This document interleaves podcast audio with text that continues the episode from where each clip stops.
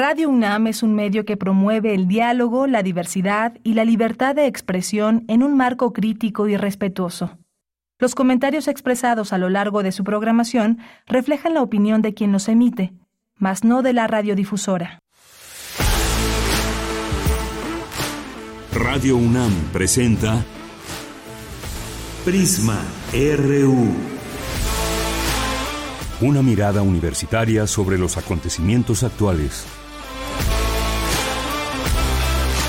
Prisma RU. Relatamos al mundo.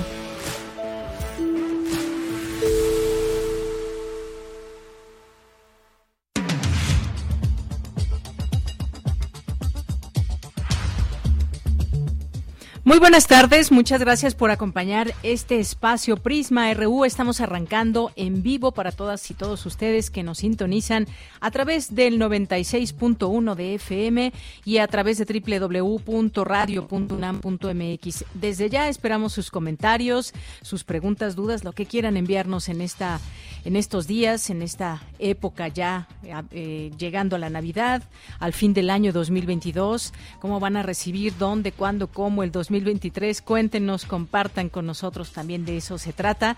Y nos pueden escribir a nuestras redes sociales arroba PrismaRU en Twitter y PrismaRU en Facebook. Ahí Luis Fernando Jarillo está muy atento de las redes sociales, al igual que yo, ahí estamos leyéndoles.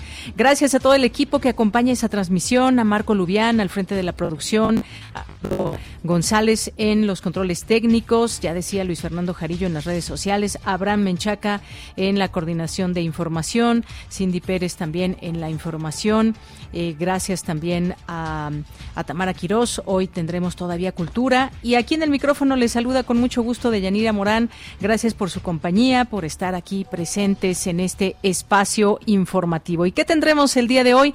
Hoy vamos a platicar de esta sexta ola de COVID que se encuentra además con la influenza y otros virus y cómo vamos con las vacunas. Ya se dio a conocer todo este tema y le tendremos hoy toda esta información con Cindy en un momento más, porque ya se está aplicando la vacuna Abdalá en este primer día de la jornada de vacunación en México para pues los refuerzos que están ya en marcha y también vamos a platicar en qué etapa va eh, la vacuna patria. Luis Fernando Jarillo nos tiene toda la información y luego platicaremos con el doctor Rodrigo García López, que es doctor en biotecnología y él nos va a platicar de esa sexta ola y cómo convivimos con todos estos distintos virus y la, el consejo de seguirnos protegiendo. Vamos a tener también eh, una información, una entrevista. Vamos a platicar con el maestro José Ignacio Martínez Cortés, que es coordinador del Laboratorio de Análisis en Comercio, Economía y Negocios, el LACEN, y que nos va a platicar de cómo la inflación disminuye pues los gastos que se tenían previstos para la cena de Navidad y fin de año. Así que pues de esto vamos a platicar con él en un momento más. Vamos a tener en nuestra segunda hora, vamos a retomar este tema de Rusia-Ucrania, la visita del presidente de Ucrania a Estados Unidos con el presidente Joe Biden y cuál fue la respuesta muy dura respuesta por parte del gobierno ruso con Vladimir Putin sobre lo que viene para este próximo año y lo que seguirá en tanto en este enfrentamiento. Así que no se pierdan esta información. Vamos a tener también hoy cine. Hoy nos va a acompañar Eric Estrada, crítico de cine, y también lo podemos eh, escuchar y ver ahí en Cine Garage y nos va a recomendar películas de para ver quienes se queden este este año, fin de año en casita que nos recomienda Eric Estrada y también pues las películas más relevantes de este año. Y cerramos eh, con cultura con Tamara Quirós. Gracias por estar aquí con todo el equipo. A nombre de todos, soy de Yanira Morán y desde aquí relatamos al mundo. Relatamos al mundo. Relatamos al mundo.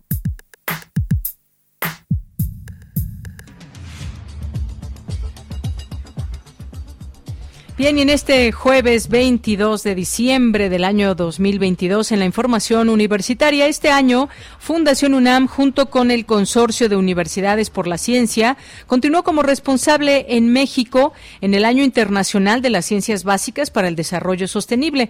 En nuestra segunda hora, le tenemos la última entrega de nuestro resumen anual.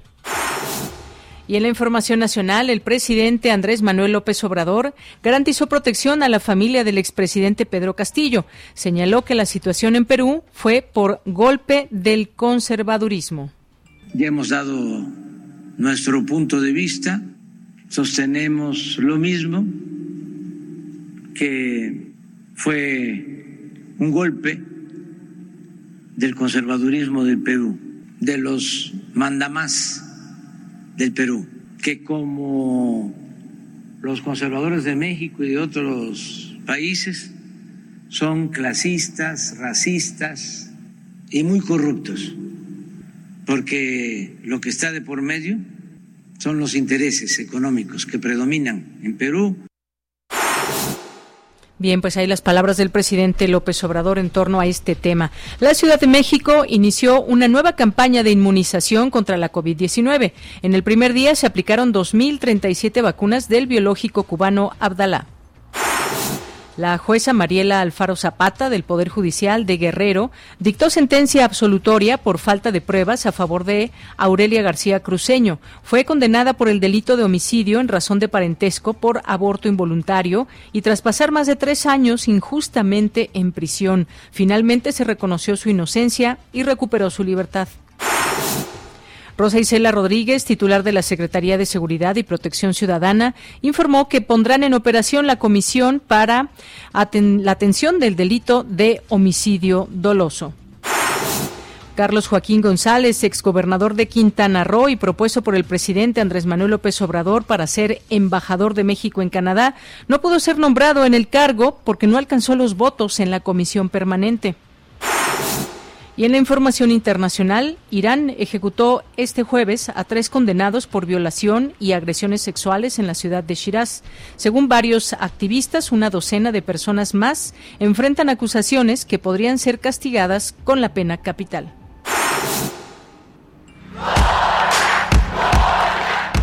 Campus RU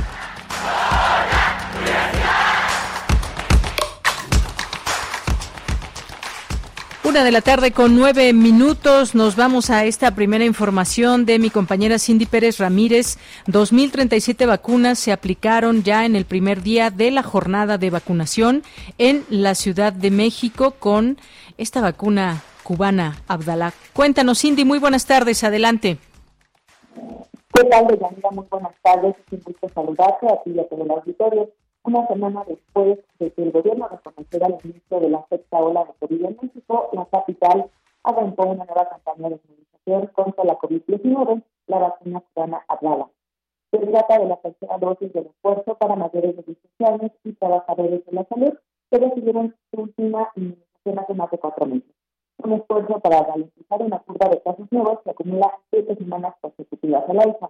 La vacuna fue desarrollada por el Centro de Ingeniería Genética y Biotecnología de Cuba en 2021.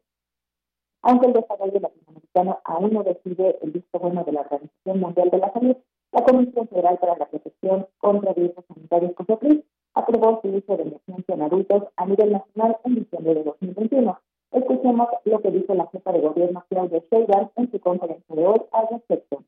En este momento nos llegaron 220 mil, alrededor de 220 mil vacunas y el tema más bien pues es que ya la gente no, no se está yendo a vacunar y es, eh, digamos, no obligamos a la gente a, que se vacune. Entonces vamos a hacer más difusión para que la gente lo conozca y particularmente las personas vulnerables. Como saben, personas mayores, personas con diabetes, hipertensión, es importante que se vacunen nuevamente.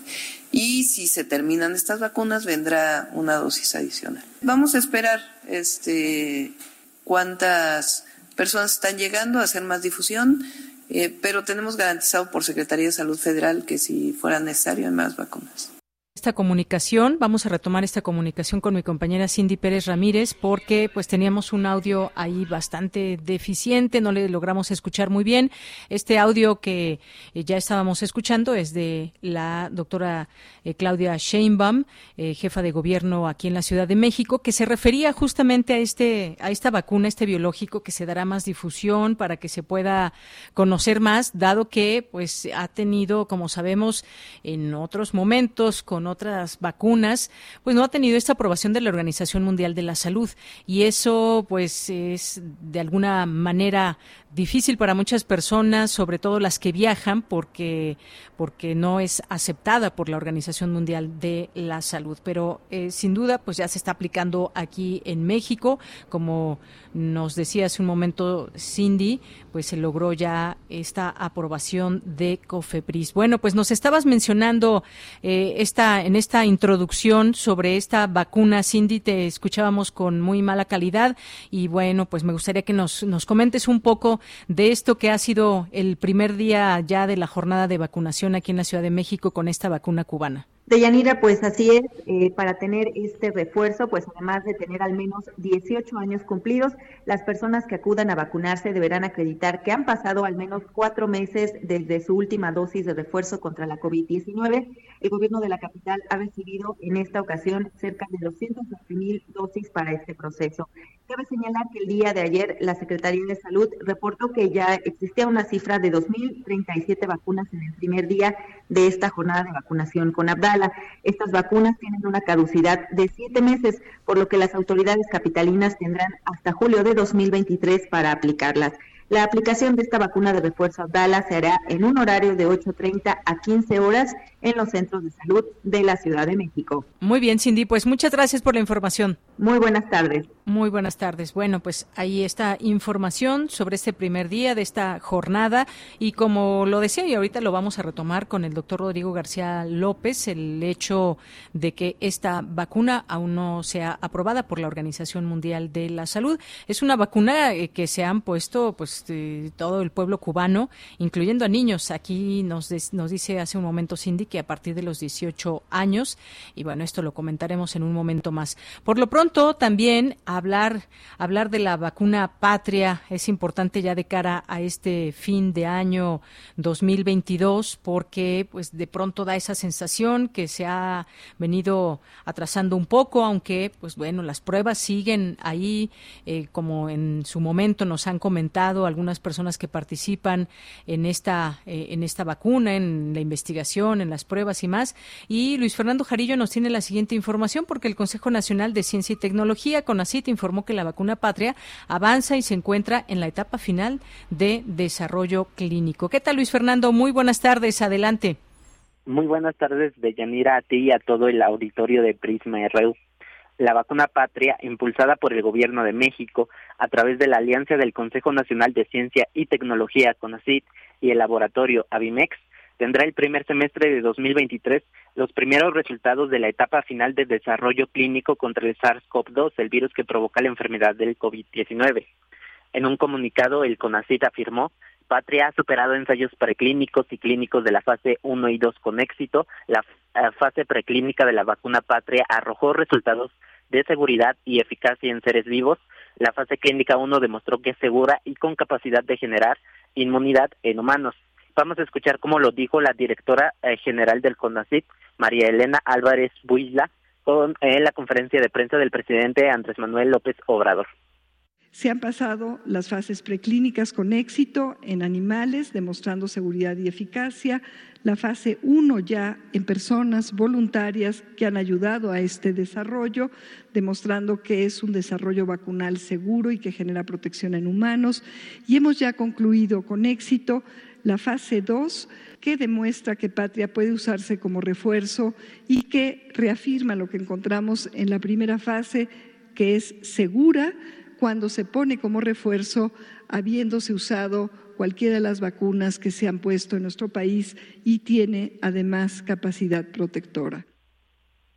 Bueno, y para la etapa final de desarrollo clínico se plantea reclutar al menos 3.860 personas voluntarias.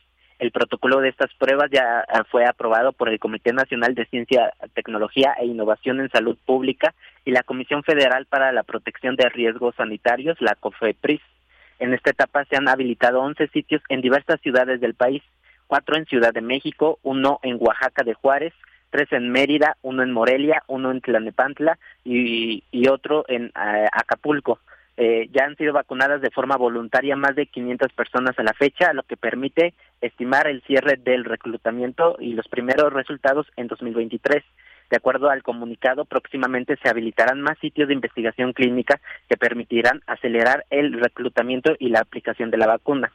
El desarrollo de Patria tiene el propósito de recuperar la soberanía que tenía México a finales de los 90 de fabricar sus propias vacunas.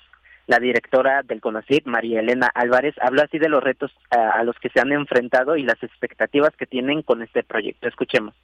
¿Qué nos encontramos? Difícil acceso de insumos, falta de infraestructura, desarticulación de actores y poco personal calificado, puesto que el neoliberalismo se encargó de desmantelar esta capacidad soberana tan crítica como es la producción de vacunas mexicanas.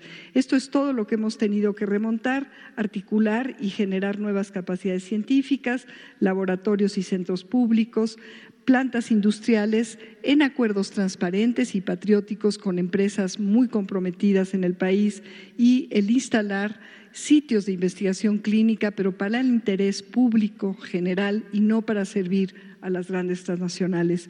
Esto permitirá tener vacunas no solamente en contra del COVID, sino de otras enfermedades.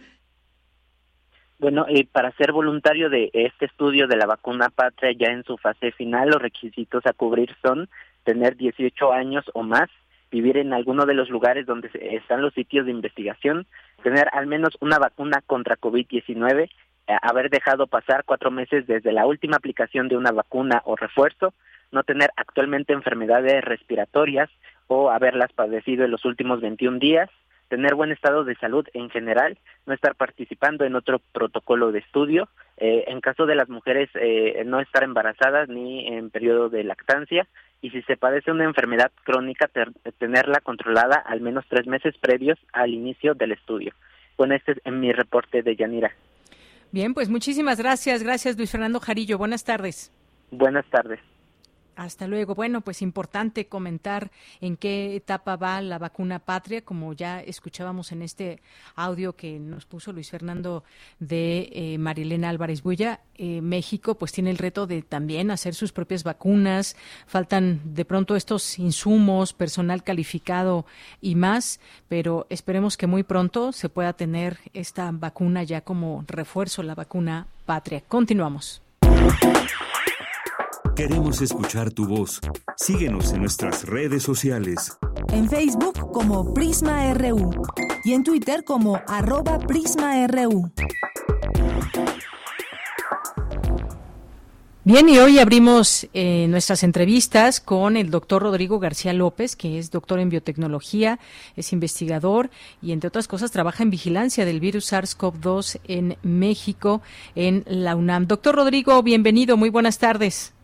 Buenas tardes, Deyanira, y a todos los radioescuchas. Eh, gracias por estar aquí, doctor. Pues yo empezaría hablando de esta sexta ola de COVID-19 que tenemos en México y que sabemos que también en otros países se están teniendo estas situaciones. Una, pues porque estamos en época de invierno y eso genera pues más enfermedades en las vías respiratorias, pero además de COVID-19 se está conviviendo con la influenza y con otros virus. Ya también están, y escuchábamos hace un momento, pues está eh, poniendo la, la vacuna eh, Abdalá aquí en México como refuerzo y tenemos este panorama. ¿Qué decir de todo esto? ¿Cómo seguirnos cuidando? ¿Qué debemos de saber de esta sexta ola? ¿Qué virus es el más predominante de COVID-19, doctor? Sí, este, pues efectivamente ya se ha mencionado, incluso a nivel de Secretaría de Salud, lo han estado manejando ya como una sexta ola. La realidad es que, como siempre, ha sido una cuestión regional. Empezamos esta vez eh, un incremento en la zona de Yucatán, en la península, eh, donde se detectó la variante BW, esa que coloquialmente se le ha llamado Xibalbá. Y eh, poco después tuvimos una nueva subida de casos en lo que es la frontera noroeste, en particular en Baja California y Sonora. Ahí empezó a llegar la variante BQ1 y las descendientes. En particular interesa la BQ11 que le apodaron Cerbero en el mundo en el mundo hispanoparlante le llamaron este perro del infierno coloquialmente, porque uh son apodos. Y ya más recientemente en los casos también se ha agregado otra este, que también es muy infecciosa a la lista, la XBB, que coloquialmente le han apodado hipogrifo, en el mundo hispanoparlante le apodaron pesadilla. Pues tenemos un poco un poco de estos eh, sopa de variantes que están pues eh, enfrentándose unas con otras para competir por el mismo nicho. En particular, ahorita ya es el centro del país el que está más fuerte en cuanto a concentración de casos y este, también pues vamos en ascenso en, la, en lo que es la ola, en la sexta ola. Efectivamente, doctor Rodrigo. Ahora bien, ahora que usted había, hablaba de estas variantes, ¿qué tan importante eh, es saber qué variante nos dio? ¿Es importante o no es tan importante? Porque para ello se requiere otra prueba. Además, hay mucha gente que dice, bueno, es que yo ya me he gastado bastante dinero en pruebas, en saber si soy positivo o negativo. ¿Qué tan importante es saber qué variante nos dio? Sí, en realidad ahora todas las variantes que se circulan son descendientes de las variantes Omicron, que han sido lo único que hemos tenido ya en el último año. Y pues por lo tanto pues son más o menos este, similares en cuanto a síntomas. O sea, para el ciudadano de a pie realmente no es importante y tampoco es accesible la información de qué variante nos dio. Esto sobre todo porque a lo que nos dedicamos nosotros acá en la UNAM, en el, Instituto de Biotecnología, es a la vigilancia genómica. Para esto ah, eh, se hace falta este, un estudio mucho más especializado para secuenciar todo el genoma y poder determinar qué variante es. Esto no se hace para las personas en particular, porque sí es este, una cuestión mucho más cara y se necesita mucha este, pues, gente especializada para, para estudiarlo. Pero lo que sí es que, como todas las variantes actualmente son Omicron, realmente lo que podemos saber es que todos los síntomas, todos el, el tipo de riesgo son los mismos, también las medidas que se pueden tomar y por lo tanto pues sabemos ya cómo cuidarnos y podemos este, también evitarlo. Claro. Eh, doctor, pues sí, todas estas variantes, digamos, como usted dice, descendientes de Omicron y que son similares en cuanto a los síntomas, aunque siguen de pronto variando incluso en una misma casa, y tomo este ejemplo propio, unos eh, sí pierden el olfato y el gusto, otros les da tos, otros les da fiebre, otros no, en fin. ¿Ha sido todo esto también eh, y esta posibilidad de que nos saliríamos más rápido, ha sido cuestión de las vacunas o también influye esta inmunidad natural en la sociedad? Es un poco de todo, por supuesto, ya que la evolución continúa y el virus pues busca la manera de seguir siendo lo más efectivo posible. Lo que tenemos actualmente es una generación de virus que son lo más infecciosos y lo más efectivos en evadir nuestra inmunidad hasta ahora, pero también tenemos al mismo tiempo una población cada vez más inmunizada. Esto por las vacunas y porque también ya nos ha dado el virus antes a muchos. Entonces, de alguna forma es como una carrera armamentística. De ambos lados se está buscando cada vez mejorar.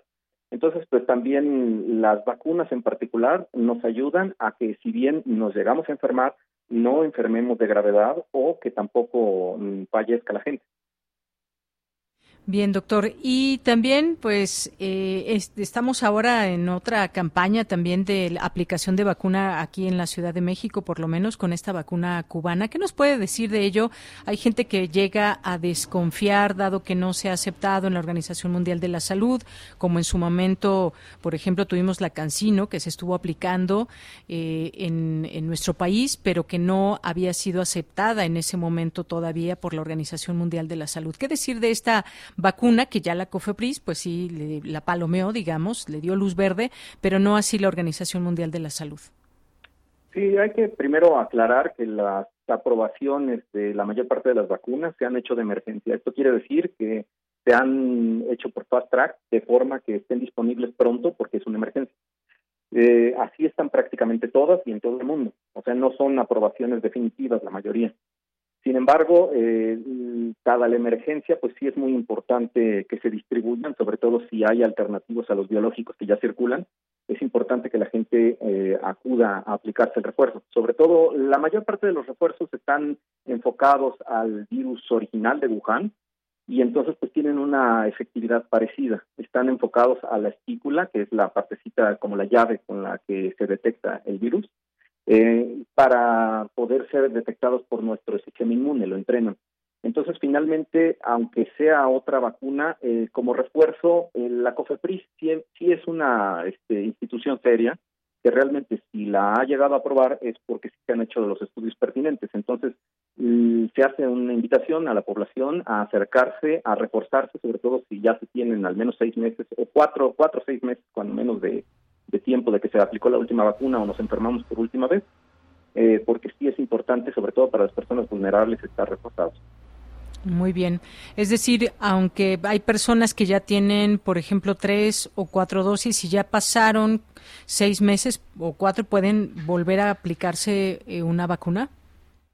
Sí, lo cierto es que eh, si bien todas las variantes que circulan actualmente son Omicron y por lo tanto la eh, probabilidad de que nos vaya mal en general es más baja para la mayor parte de la población y las personas vulnerables, es decir, aquellas que son mayores de edad, eh, también personas con hipertensión, obesidad, diabetes, sí necesitan acudir si no se han aplicado el biológico en los últimos cuatro meses, cuando menos, porque si la inmunidad, digamos, no este, va mm, eh, perdiendo efectividad con el tiempo. Entonces, si ha pasado más de ese tiempo, sí es recomendable que se, que aún si ya tuvieron vacunas antes, eh, que se refuercen, sí. Muy bien. Y pues, justamente hablando de esta vacuna eh, cubana, algo que hace unos días, el pasado 19 de diciembre, pues Cuba mencionó que eh, y alude a las sanciones de Estados Unidos en el retraso en la autorización de la Organización Mundial de la Salud a su vacuna contra COVID Abdala por la negativa, dice, de varios bancos hacer una transferencia a una empresa encargada de parte de la producción.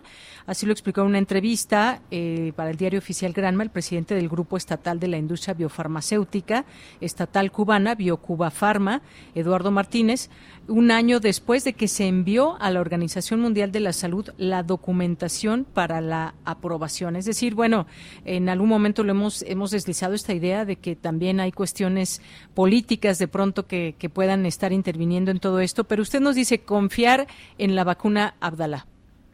Sí, definitivamente el mejor biológico con el que podemos contar es el que esté disponible. Y mm, es por mucho mejor el estar reforzado a tiempo.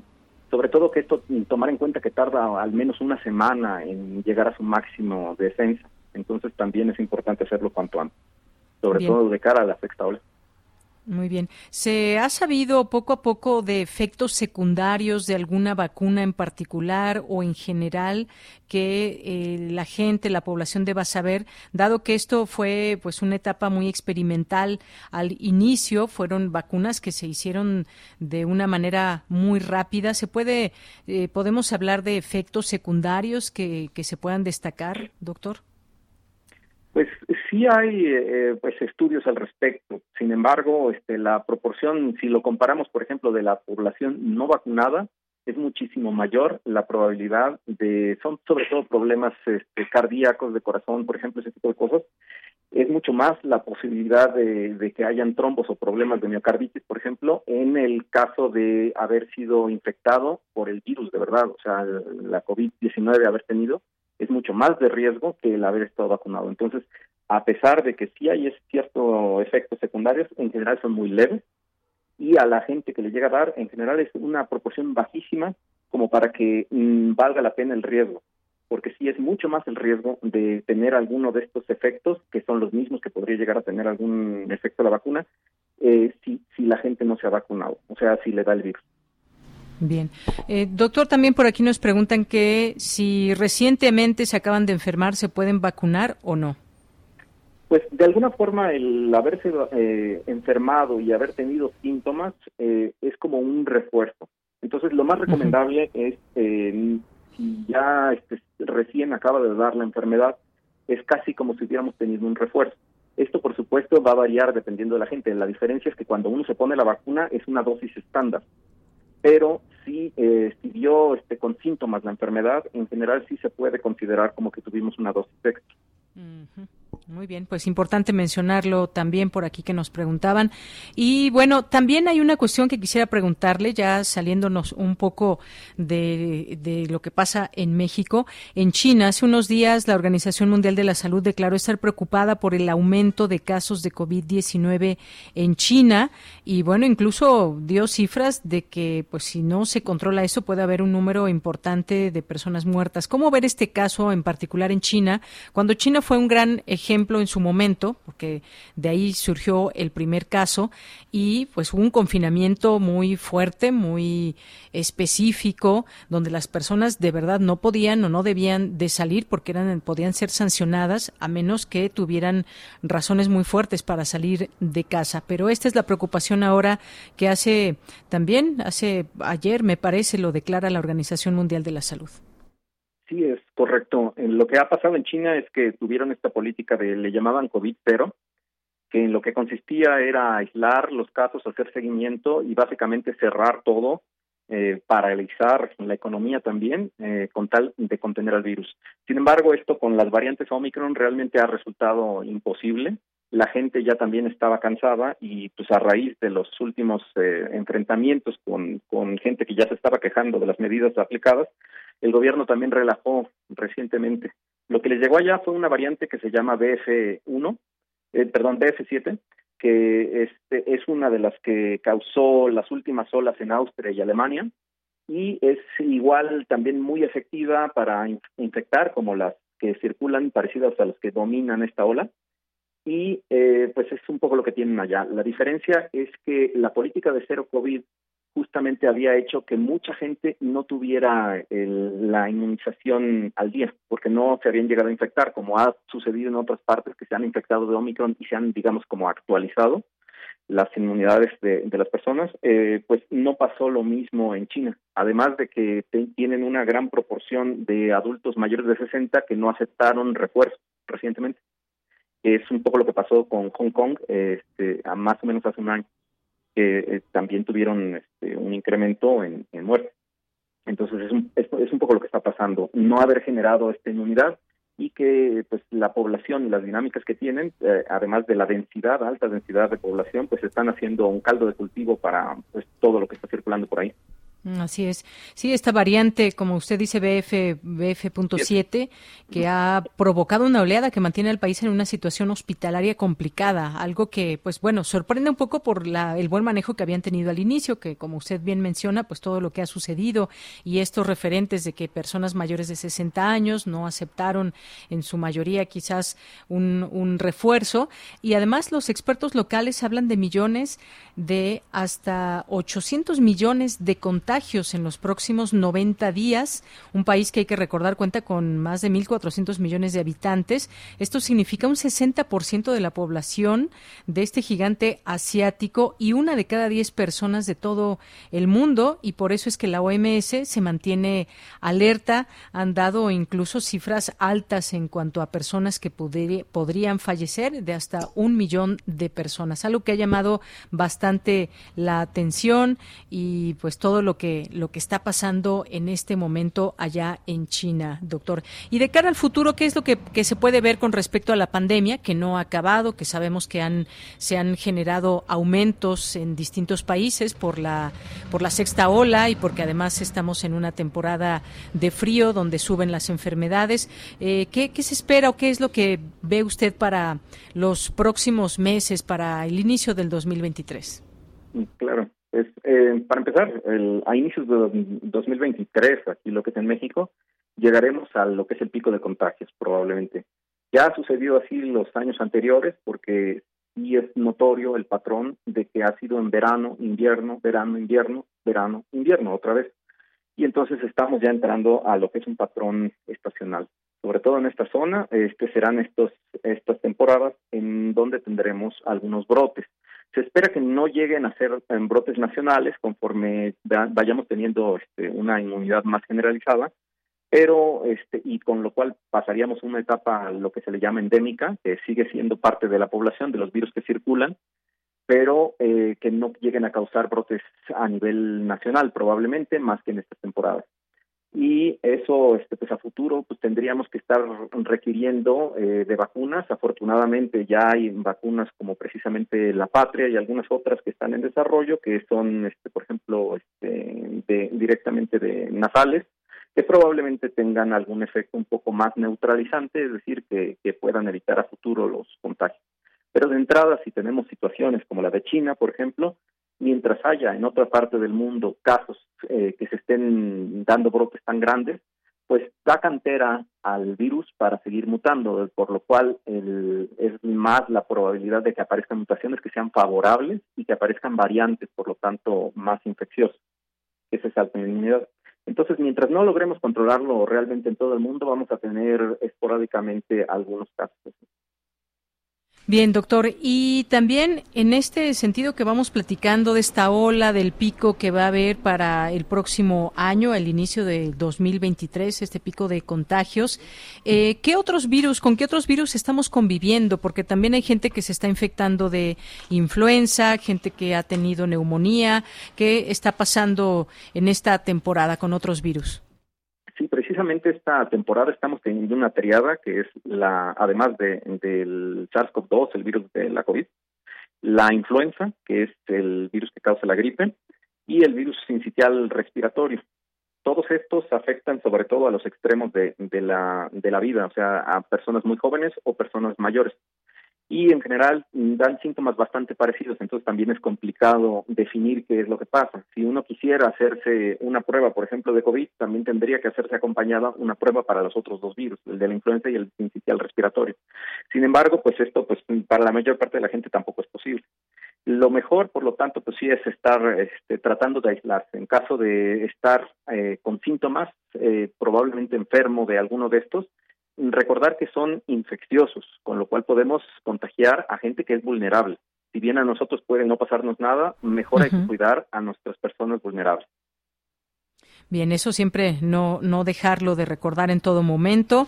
Y bueno, algo que nos también, también nos han estado preguntando si las personas que se contagiaron hace tres días podrán pasar la cena de Navidad con su familia o es preferible que no.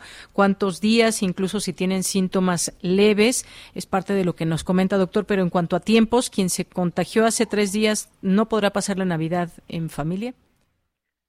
Eh, sobre todo, a pesar de que este virus, eh, como es descendiente de Omicron, mm, sacaba más rápido, digamos, el periodo infeccioso, de todas formas sí es recomendable al menos unos 5 a 7 días para estar seguros. Sobre todo depende del grado de riesgo, porque si convivimos con personas que son realmente susceptibles, sí puede llegar a afectar. Entonces sí es, eh, realmente lo que hace falta es el sentido común, que a veces es el menos común de los sentidos. Es decir, que si siento yo síntomas o sospecho de estar enfermo, lo más importante es que o me haga una prueba o me aísle, no visite a mis padres o abuelos o a esa persona que sé que tiene la condición delicada. Entonces, si todo el mundo hiciéramos eso, estaríamos evitando este contagio, sobre todo de cara a las Navidades. Claro.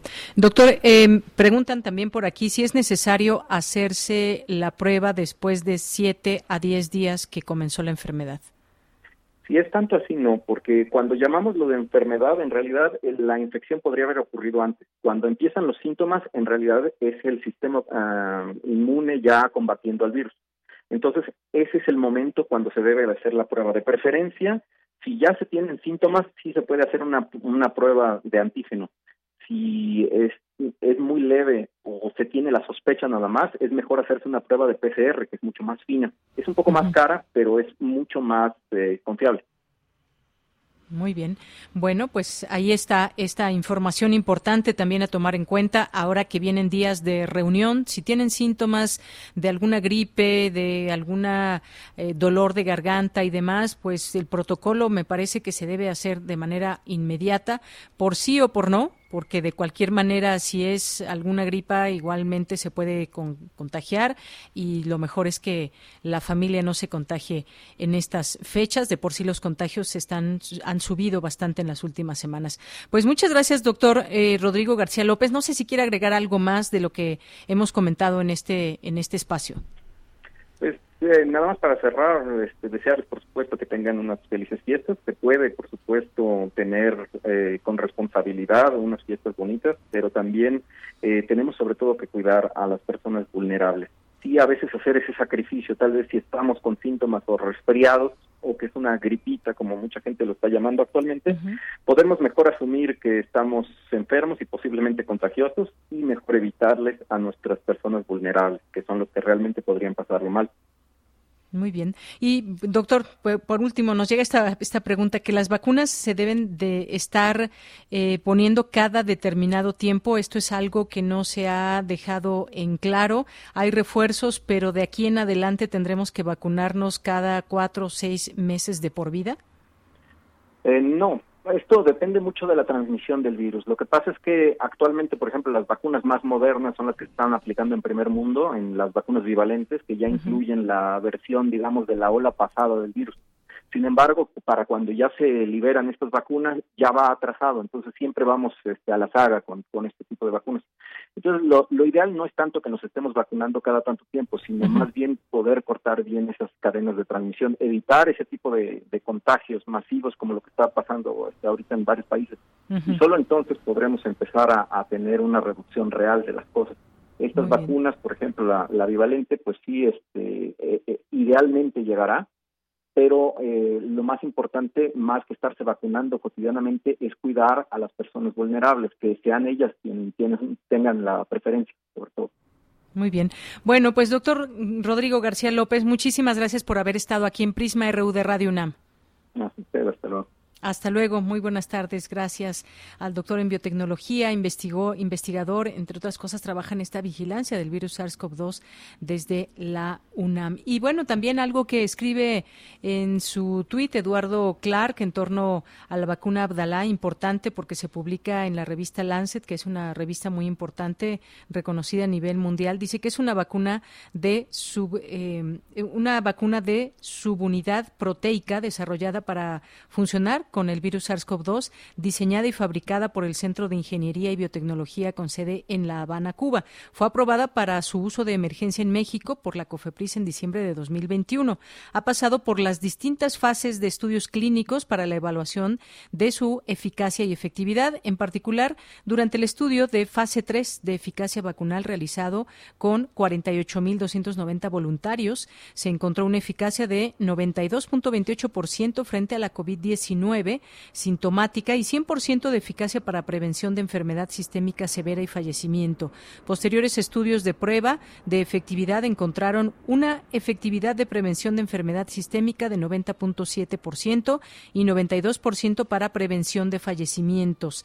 Es importante, sin embargo, mencionar que estos estudios, fase 3, fueron realizados en un contexto de circulación de la variante beta. Y bueno, pues ahí también se postean distintas ligas de interés. Importante me pareció comentar esta información del el encargado de tecnología en la Ciudad de México, eh, Eduardo Clark. Y continuamos. Tu opinión es muy importante. Escríbenos al correo electrónico prisma.radiounam@gmail.com.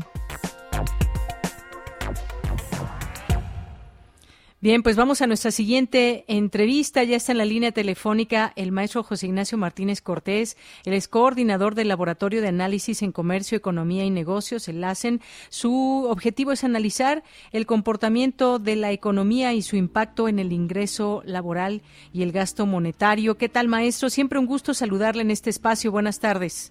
Bien, mira, muchas gracias por la invitación a la hora. Eh, pues, maestro, comentar sobre el tema económico, la inflación, cómo afecta, pues ahora que estamos cerrando el año, está en puerta la cena navideña, la cena de fin de año, cómo es que este aumento de precios en alimentos, el alza de interés y la inseguridad encarece los productos para preparar tanto la comida navideña como la cena del festejo de Año Nuevo. Cuéntenos, por favor. Así es, eh, hoy eh, INEGI dio a conocer eh, cómo está la primera quincena de diciembre, la inflación en cuanto a precios al consumidor. Eh, encontramos, este, eh, eh, de Yanira, que la inflación se encuentra al consumidor en el 7.77%, en tanto que la inflación al productor está en 5.68%. Es decir, los precios que ofrece el productor están muy por abajo de lo que estamos pagando como consumidores, consumidoras en el mercado eh, interno. Y esto aquí, este, de Yanira, habría que también eh, apuntar de que la inflación eh, que se refiere, los precios que se refieren a mercancías que son este, volátiles, esto es el jitomate saladet, también lo que es este, cilantro, eh, perejil, eh, nopales, este, cebolla, es, este, eh, es decir, productos de, de, temporada o bien productos que son afectados por el, el, frío, lo cual esto provoca, como se dice en el campo, que se queme la cosecha. Eh, este, incrementan de precio. Eh, esto, esto es lo que denominamos la inflación subyacente, que se encuentra para eh, este, la primera quincena de noviembre en, el orden de eh, eh, 8.35 este, por ciento es lo que tenemos en cuanto a la inflación subyacente, la quincenal en 0.45 por ciento. Es decir, aquí viene una pregunta de Yanira, si la inflación este, eh, quincenal está en el orden de eh, 0.39%, eh, porque eh, hay una serie de mercancías que están eh, al doble en cuanto a inflación, esto es de 0.62%. Y esto es resultado de tres aspectos. Uno, los precios que ofrecen intermediarios con relación al productor. Otro, el clima. Eh, este, ya tenemos los frentes este, fríos. Y también uno más, que es el que más pega, es el que más afecta, en dos puntos porcentuales a la inflación, que es el crimen organizado. Esto entonces está provocando que haya un fuerte incremento en cuanto a los costos de los ingredientes que se requieren para preparar los diversos platillos de la cena, ya sea para esta Nochebuena o para eh, fin de año encontramos en el estudio que hicimos de Yanira es de que eh, los costos para esta cena del 24, 25 de diciembre o 31 de diciembre, 1 de enero, es del orden de 5.300 pesos. Esto es 30.65 salarios mínimos con relación a lo que teníamos para diciembre de 2021, que la cena en estos en estas dos importantes festividades para las familias mexicanas era de 3.900 pesos con relación subrayo a lo que estaría costando para esos dos días de 5.300 pesos. Entonces sí que afecta eh, sin duda el ingreso de las eh, familias y disminuye, por supuesto, el consumo para estas dos importantes festividades. Claro, y pues importante hablar de todo esto. La gente seguramente que está haciendo ya presupuesto, que se prepara para esta cena, que ya comenzó, incluso las compras, seguramente no nos dejarán mentir sobre todo esto que está sucediendo. Y es que algunos eh, platillos típicos que se preparan para estas fechas, está el pavo, pierna, bacalao, no sé exactamente en cuánto estén estos productos, pero incluso hasta el pollo, que son considerados como los platos fuertes para preparar la cena de Navidad de Año Nuevo, precios además de algunos alimentos que están elevados y que hemos visto incluso días atrás cómo suben de un día a otro productos que aunque no no se cuente todo en los medios de comunicación quizás, pero por ejemplo el bolillo de un día para otro subió de dos pesos a dos cincuenta, eh, situaciones como estas que van mermando por supuesto en la economía. Y luego vendrá la cuesta de enero que también siempre una un momento difícil para para las y los mexicanos, maestro.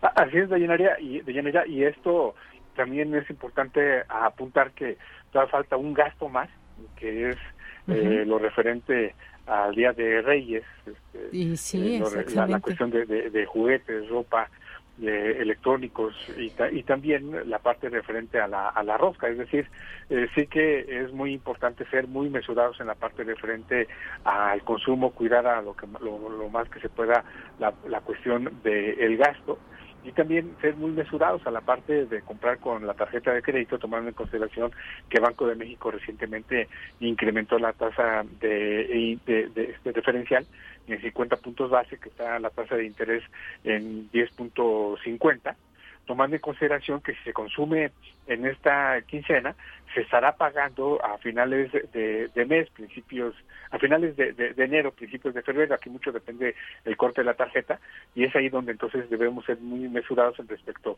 al ingreso con referencia a lo que uno puede adquirir en estos eh, días de gran importancia para las familias mexicanas. Efectivamente, sí, vendrá este gasto también extra para muchas personas en el el 5 de enero. Hay gente que se organiza muy bien, pero otras que no tanto. ¿Y cuánto es lo recomendable, digamos, porque es época también donde mucha gente recibe aguinaldo y lo utiliza para pagar deudas o incluso para endeudarse más desafortunadamente? ¿Cuáles son las recomendaciones porque, con el uso, por ejemplo, de tarjetas de crédito? Muchas rebajas que de pronto se ofertan desde los centros comerciales, específicamente algunas, algunas tiendas. ¿Qué ¿Cuál es la recomendación para, para las personas en esta época, doctor? Eh, eh, mire, la recomendación para las, las cenas, lo, deseable sería que pues eh, este, en eso estamos muy acostumbrados en, las familias mexicanas de, la famosa cooperacha, ¿no? De, qué platillo llevo, este, qué, qué, qué, hace falta, qué compro, ¿no? Para disminuir el, el, gasto hacia una sola familia, hacia una sola persona y si se va a consumir con tarjetas de crédito, ser extremadamente mesurados en torno a la famosa oferta que se da en torno a la este, a los meses en interés, porque es ahí donde luego este, se, este, está el extraproducto financiero. Lo recomendable de Yanira es hacer uso de los de los descuentos directos. Es allí donde uno este, estaría eh, pagando de manera directa o, con relación a la tarjeta de crédito en, cuanto a la fecha de corte, pero sí se hace ahí un enorme eh, descuento con referencia al costo de la, de la mercancía. Si se va a pagar con, con, este, con relación a meses sin intereses, pues tomar en consideración los, las compras que se va a hacer y llevar muy bien la contabilidad de cuánto es lo que se va a estar este, pagando para eh, la determinada fecha de corte y es ahí donde entonces este, eh, sí hay que ser muy mesurados. Lo recomendable es que si se tiene eh, un crédito de, digamos, de, de, de, 100, eh, pues este, se consuma este, 25 con relación a el ingreso para estar preparados en torno a los pagos que se pueda tener y no sea sorpresivo en cuanto a la liquidez que se tenga mes con mes.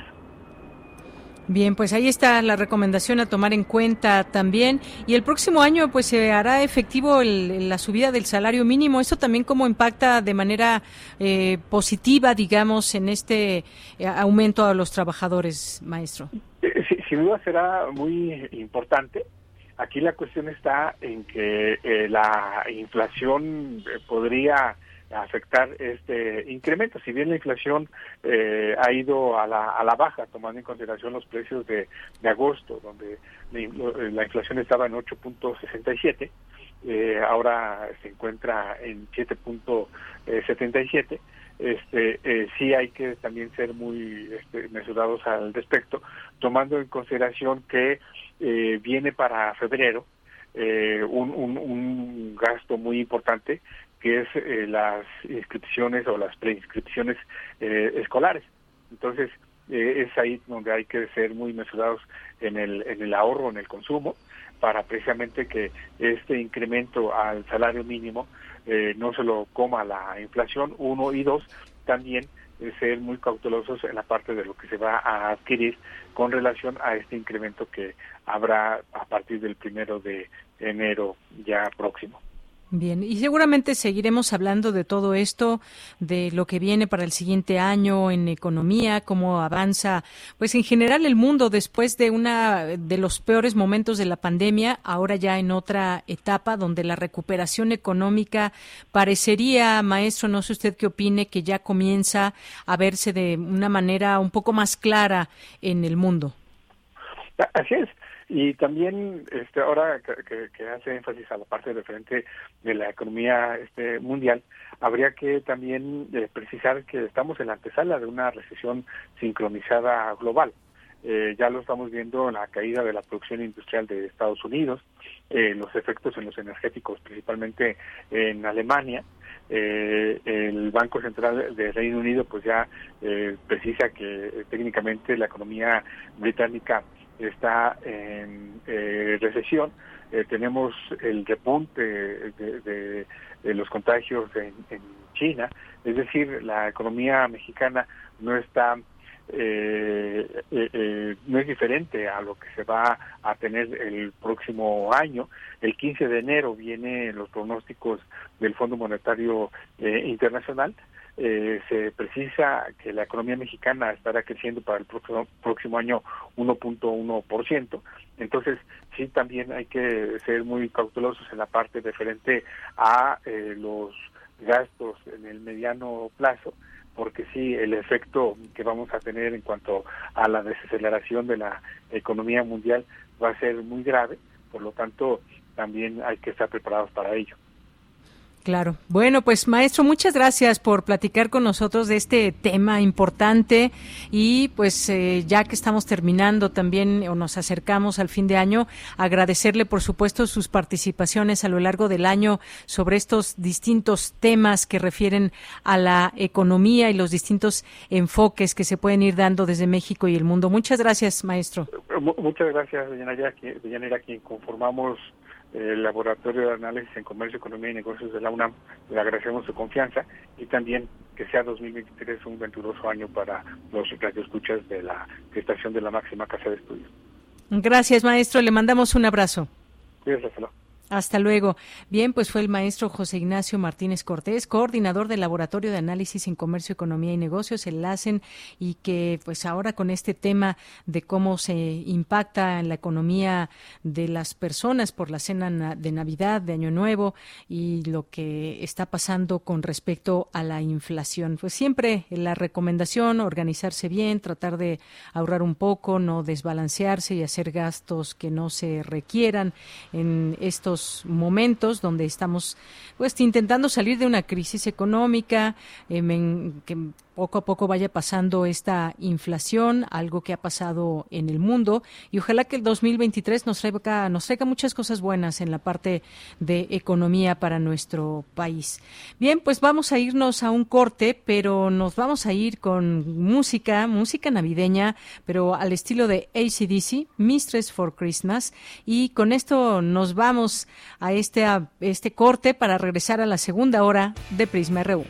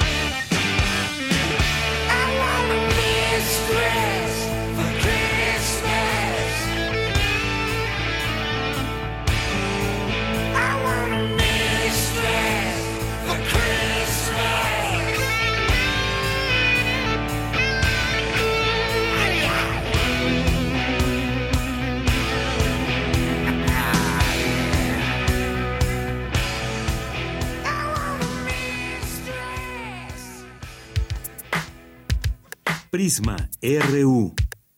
Relatamos al mundo.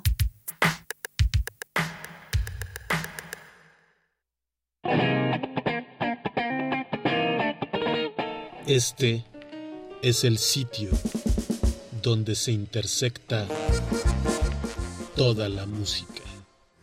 Toda. Intersecciones. Encuentros de la fusión musical. Todos los viernes a las 21 horas por el 96.1 de FM. Radio UNAM, Experiencia Sonora. Cultivemos el gusto por el arte escrito y el ejercicio de la imaginación al lado de María Ángeles Comezaña en Al compás de la letra. Rutas literarias para viajar entre textos, poemas y cartas. Todos los jueves a las 18 horas por el 96.1 de FM. Radio UNAM. Experiencia sonora. ¿Por qué es valioso actualizar tu INE cuando te cambiaste de domicilio? Porque con ello puedo tomar decisiones para mi colonia. Para estar vigente a la hora de votar. Porque ahora yo vivo aquí y pertenezco ahora a este lugar. Porque podemos formar parte de las elecciones en nuestra colonia. Si te cambiaste de casa, avísale al INE y sé parte de quienes toman las decisiones en tu nueva comunidad. Haz tu cita en INETEL 804-33-2000 o en INE.mx. INE. Vamos a tomar las ondas con la misma energía con que tomamos las calles. Vamos a desmontar los armarios. Vamos a deconstruir el patriarcado. Y sí, lo vamos a tumbar. Violeta y oro. Todas las voces. Todos los domingos a las 11 de la mañana por el 96.1 de FM y radio.unam.mx. Radio UNAM. Experiencia sonora de la colección de ficción sonora de Radio UNAM, Memoria del Mundo de México de la UNESCO 2021. Este mes te ofrecemos una selección de la serie Sherlock Holmes, adaptación de la obra de Sir Arthur Conan Doyle. El doctor Watson, recién llegado a Londres de la guerra de Afganistán, busca a alguien con quien compartir un departamento. Así conoce a Sherlock Holmes, y de inmediato inician las aventuras en su compañía. Soy aficionado a la deducción. Y las teorías que hay sustento son tan prácticas que de ellas depende el pan y el queso que me como. ¿Cómo es eso? Porque tengo una profesión muy mía. Me imagino que soy el único en el mundo que la profesa. Soy detective consultor. Todos los sábados de diciembre a las 20 horas por el 96.1 de FM y en www.radio.unam.mx. Radio UNAM. Experiencia sonora. Prisma RU. Relatamos al mundo.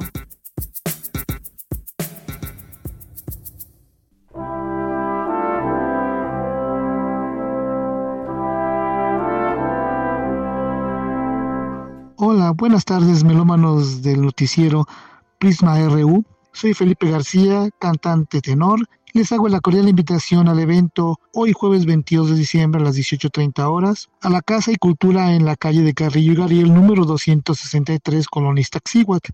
El evento es de cuentos y villancicos navideños. Cantaremos bonitos villancicos muy conocidos como Noche de Paz, Adornemos, Mensaje de Ángeles y contaremos cuentitos navideños para la reflexión, aunándonos a esta bella temporada. La entrada es libre, pero les pedimos un donativo consciente. Perla Barrios, cantante mezzo, Paloma Santaella y yo, Felipe García, ensamble teatral La Mano, los esperamos.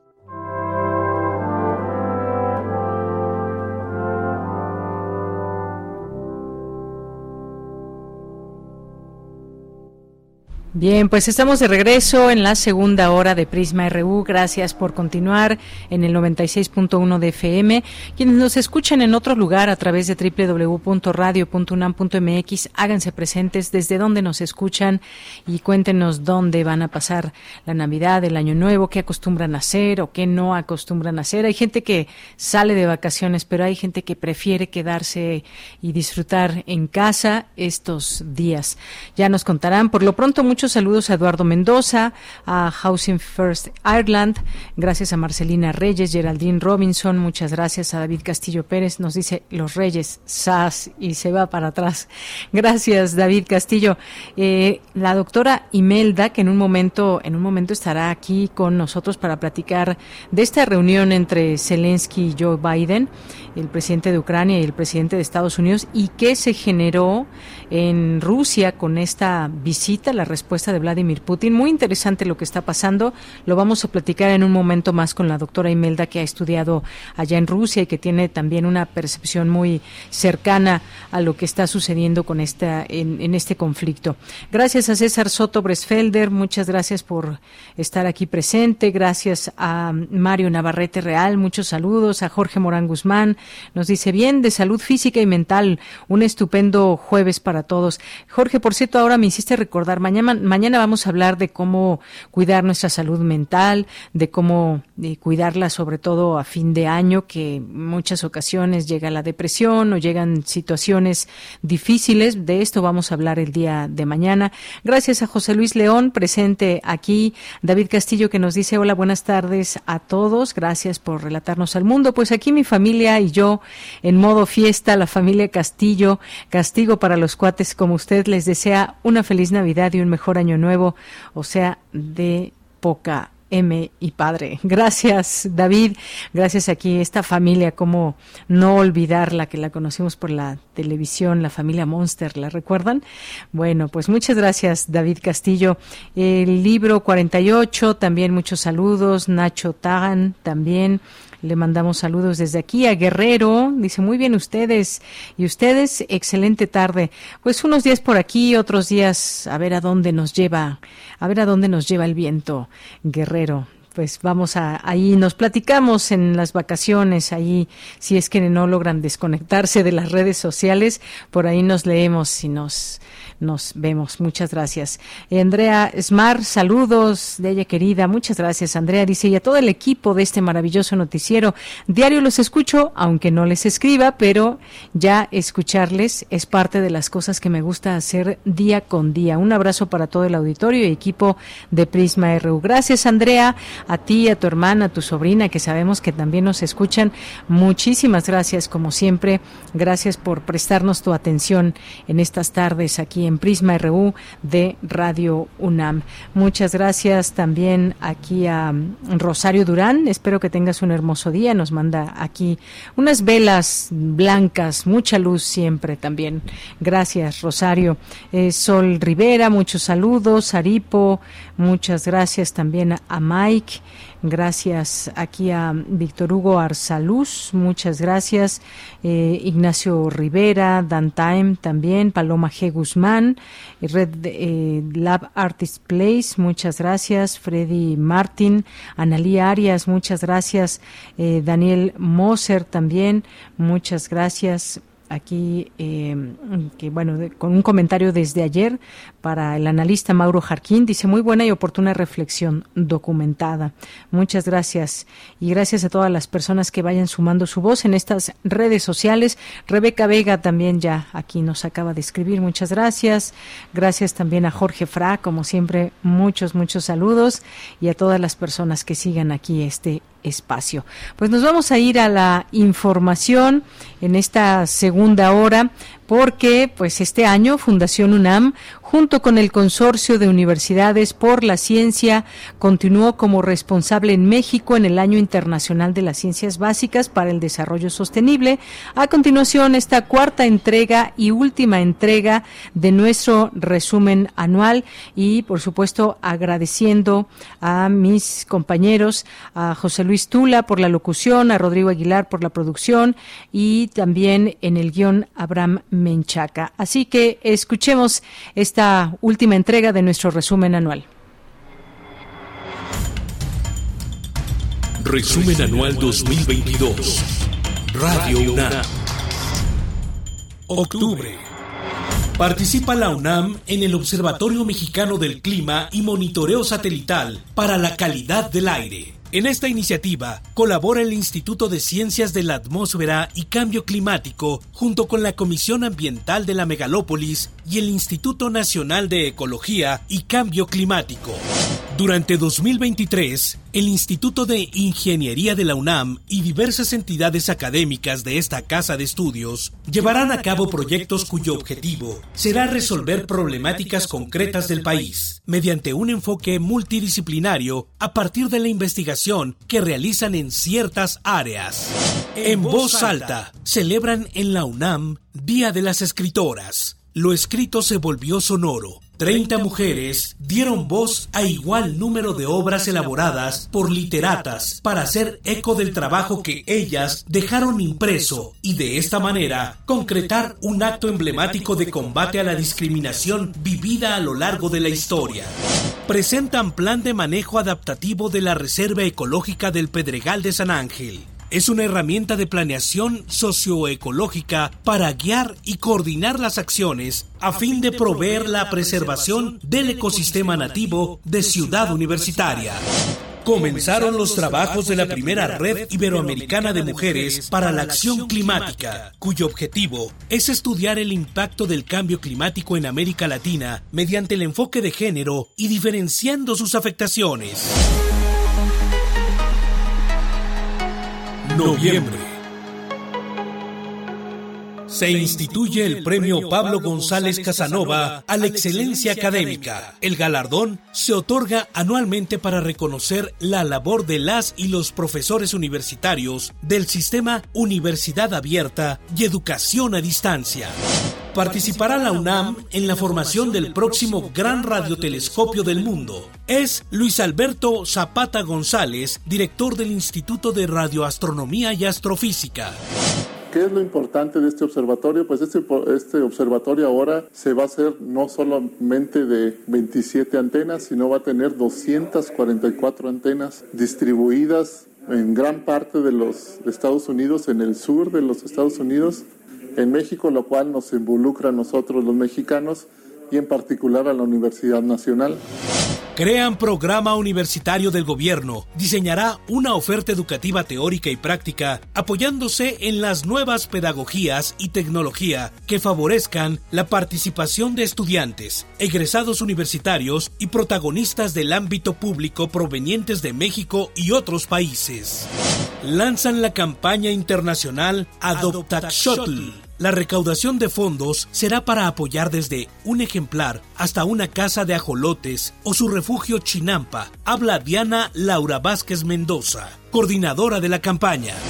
Esta campaña está diseñada para todos y todas quienes quieran eh, apoyar a la conservación del ajolote. Tenemos dos esquemas de donación directa el de invita a cenar a un ajolote, que básicamente el apoyo eh, de ustedes hacia el laboratorio es para financiar parte de los insumos que se ocupan en la colonia para el cuidado y el mantenimiento de la colonia. Y tenemos otro paquete que se llama Tunea la Casa del Ajolote, en el cual estos recursos se destinan principalmente al mantenimiento y a la rehabilitación de Chinampa Refugio en Xochimilco. Diciembre.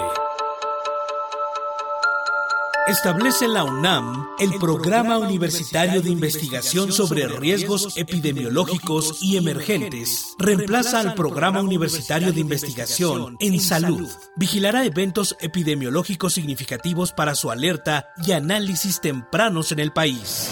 Celebra Universum, tres décadas de trascender fronteras y conjuntar disciplinas. A lo largo de este tiempo, registra más de 14 millones de visitantes. Entrega la UNAM la medalla y diploma a ganadores del reconocimiento Alfonso García Robles 2022. Habla Alfredo Sánchez Castañeda, abogado general de nuestra Casa de Estudios. Es una distinción que otorga la Universidad Nacional Autónoma de México para reconocer en vida o de manera póstuma a quienes han realizado labores destacadas en la promoción, protección, garantía y respeto de los derechos humanos de las personas migrantes en condiciones de vulnerabilidad. Por medio de un teléfono inteligente es posible conocer el barrio universitario en el centro histórico de la Ciudad de México a través de imágenes, textos, audios y videos que contiene la aplicación, la cual fue desarrollada por la Universidad Nacional Autónoma de México. Otorgan las cátedras y medallas Marcos Moschinsky. Los estímulos reconocen las trayectorias y aportaciones en diversas disciplinas.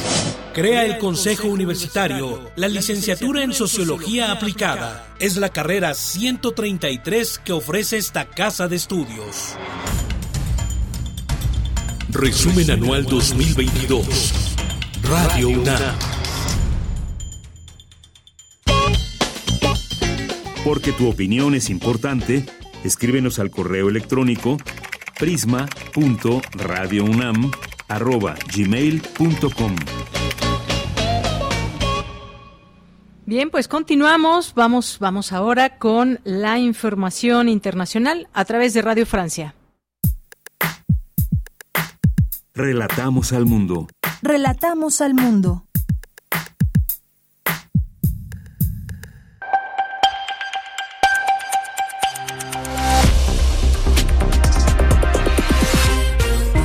Bienvenidos al flash informativo de Radio Francia Internacional. Hoy es jueves 22 de diciembre. Sofía Janan nos acompaña en los controles técnicos. Vamos ya con lo más importante de la jornada. Danae Rivadeneira. Hace unos minutos, diputados españoles aprobaron el proyecto de ley para la igualdad real y efectiva de las personas trans y para la garantía de los derechos LGTBI, una ley pionera en Europa. Entre uno de sus principales puntos se incluye que las personas de 16 años podrán comparecer y hacer el cambio de sexo por sí mismas, sin nadie más involucrado. Si tienen entre 14 y 16, tendrán que ser asistidas por tutores y si tienen entre 12 y 14, se podrá hacer vía jurisdicción voluntaria.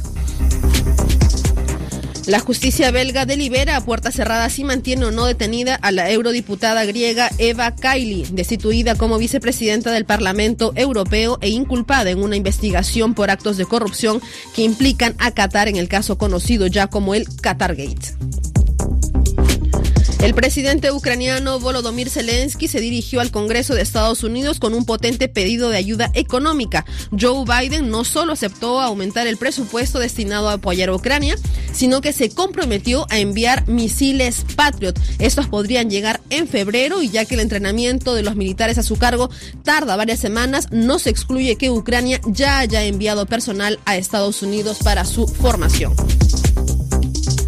Los ejercicios navales entre las flotas rusa y china previstas para esta semana en el mar de China Oriental son una reacción a la posición agresiva de Estados Unidos en Asia. Así lo afirmó el jefe de Estado Mayor ruso Valery Gerasimov.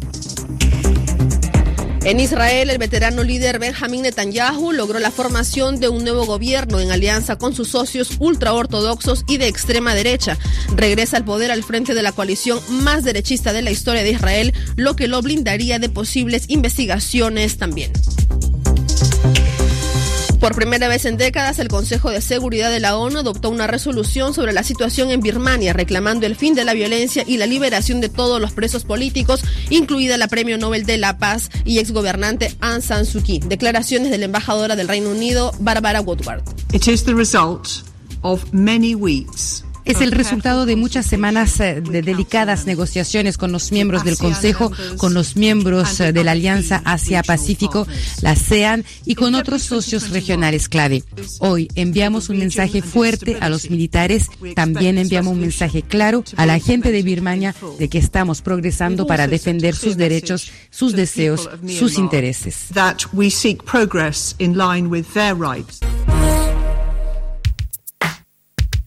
Prisma RU. Relatamos al mundo.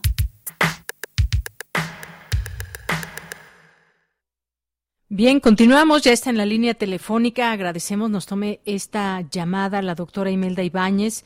Ella es maestra en estudios en relaciones internacionales, cuenta con una especialización en política exterior de México por el Colegio de México. En 2017 y 2019 realizó estancias de investigación en el Centro de Estudios Iberoamericanos de la Universidad Estatal de San Petersburgo, exponente en el Foro Internacional Rusia-Iberoamérica que organiza la misma institución. Sus líneas de estudio son historia diplomática de Rusia y su política exterior Doctora, siempre un gusto recibirla aquí en Prisma RU de Radio UNAM. Muchísimas gracias, Nina, por la invitación en estos días especiales del de, pues día de fin de año y que vemos que este conflicto grande que, que cambió cambió muchos esquemas de la política mundial. Agradezco mucho el espacio. Pues a usted también le agradecemos y efectivamente ya de cara a este cierre de 2022, que había muchas expectativas de qué podría suceder y se esperaba la posibilidad, que se abriera la posibilidad de llegar a acuerdos, de negociar sobre este conflicto, pero vimos que al contrario, parece ser que todavía va para largo ese conflicto. Ayer esta visita de Volodymyr Zelensky a Joe Biden en Estados Unidos, ahí en Washington, en la Casa Oval, que se discutió todo este tema de la guerra y posteriormente la respuesta también de Vladimir Putin, el presidente de Rusia, en torno a este tema. Y pues, eh, ¿qué podemos decir de todo esto? Se esperaría que quizás se abriera una posibilidad de negociación, pero no fue así luego de esta reunión que tuvieron los dos presidentes, una eh, conversación también importante en torno a este tema. ¿Qué podemos decir desde su punto de vista, doctora? Claro, eh, importantísimo esto, precisamente que hablamos ya de mucho tiempo en que este conflicto pues estalló, inició precisamente el pasado 24 de septiembre y pues bien, yo este, iniciaría este breve análisis eh, destacando que ha pasado un año desde que Rusia entregó un documento a los líderes de la OTAN en el que solicitaba el establecimiento de garantías a su seguridad nacional y la necesidad de una negociación para establecer un nuevo esquema de seguridad euroatlántico en donde se favoreciera el interés de la política exterior y de seguridad de Rusia y obviamente también los intereses de las políticas exteriores de los líderes euroatlánticos. Sin embargo, esto se convirtió en un punto de partida de una crisis político-militar que pues obviamente hemos sido testigos, ¿no? Y ya entrando a detalle de lo que sucedió hace hace ya un poco más de 24 horas en el contexto de, la visita del presidente Vladimir Zelensky a Washington, eh, me parece que para Rusia es importante analizar los antecedentes reales de este discurso implícito en esta reunión, ¿no? Entre los presidentes de Estados Unidos y Ucrania. Por supuesto que el tema del suministro de armas es el punto más importante y Rusia se encuentra en todo el derecho de considerar esta entrega de, armamento o de negociación de armamento como un paso significativo hacia la participación directa de Estados Unidos en el conflicto. Eh, hace unas horas la declaración del embajador ruso en Estados Unidos, Anatoly Antonov, dice lo siguiente, ¿no? Lo digo, este, lo, leo. La visita de Vladimir Zelensky a Washington demuestra que ni el gobierno estadounidense ni el gobierno ucraniano este, eh, están listos para entablar negociaciones para la paz. También hace unos días el, propio embajador este, Antonov comentó que Washington se involucra cada vez más en el conflicto ucraniano, pierde el instinto de autoconservación el suministro de armas a Kiev habla del ánimo de Estados Unidos para escalar un conflicto. Entonces, vaya, estamos viendo que a lo largo de ya cumplidos más de nueve meses desde que estalló esta operación especial militar rusa en territorio ucraniano, los actores inmiscuidos, lo hablamos en sentido de análisis ya de un impacto regional al esquema de la seguridad euroatlántica, pues obviamente el interés que tiene Estados Unidos por mantener una influencia en territorio ucraniano lleva precisamente a que se dé este tipo de negociaciones para presionar desde mi punto de vista más al presidente Vladimir Zelensky, obviamente en sentido económico, porque este apoyo es un préstamo que debe de pagar Vladimir Zelensky posteriormente y, pues obviamente es para mantener influencia en territorio postsoviético que, incumbe pues obviamente también a los intereses estratégicos de la Federación de Rusia. Bien, doctora, pues sí, muchas cosas que pueden derivar de todo esto. Por lo pronto, pues el Kremlin estimó que la visita del presidente ucraniano eh, Zelensky a Estados Unidos refleja que no tiene ninguna intención de escuchar a Rusia y además eh, Vladimir Putin afirmó que los misiles Patriot que le dará el gobierno de Joe Biden a Kiev son viejos y que encontrarán un antídoto para superarlos. Y por la otra, pues vemos esta, pues lo que ha dado también la vuelta al mundo en cuanto al discurso de Joe Biden que pues Estados Unidos considera que la propuesta de paz de Zelensky es un buen comienzo. Eh, aseguró ayer que este eh, plan de paz que planteó el presidente Volodymyr Zelensky eh, pues va en la buena dirección, aunque reiteró que la prioridad es seguir armando a Kiev ante la agresión rusa. Y esto aquí pues me detengo porque seguir armando a Kiev ante la agresión rusa pues nos da la pauta para pensar que este conflicto todavía va de alguna manera para largo. No sabemos cuánto tiempo, pero no en lo inmediato se ven visos de poder llegar a alguna negociación. Así es, y me, parece muy importante esta cuestión porque ha sido muy, muy este, en, los medios de comunicación, ¿no? acerca del armamento especial de los misiles Patriot. Este, analizar específicamente, no me detengo en este punto.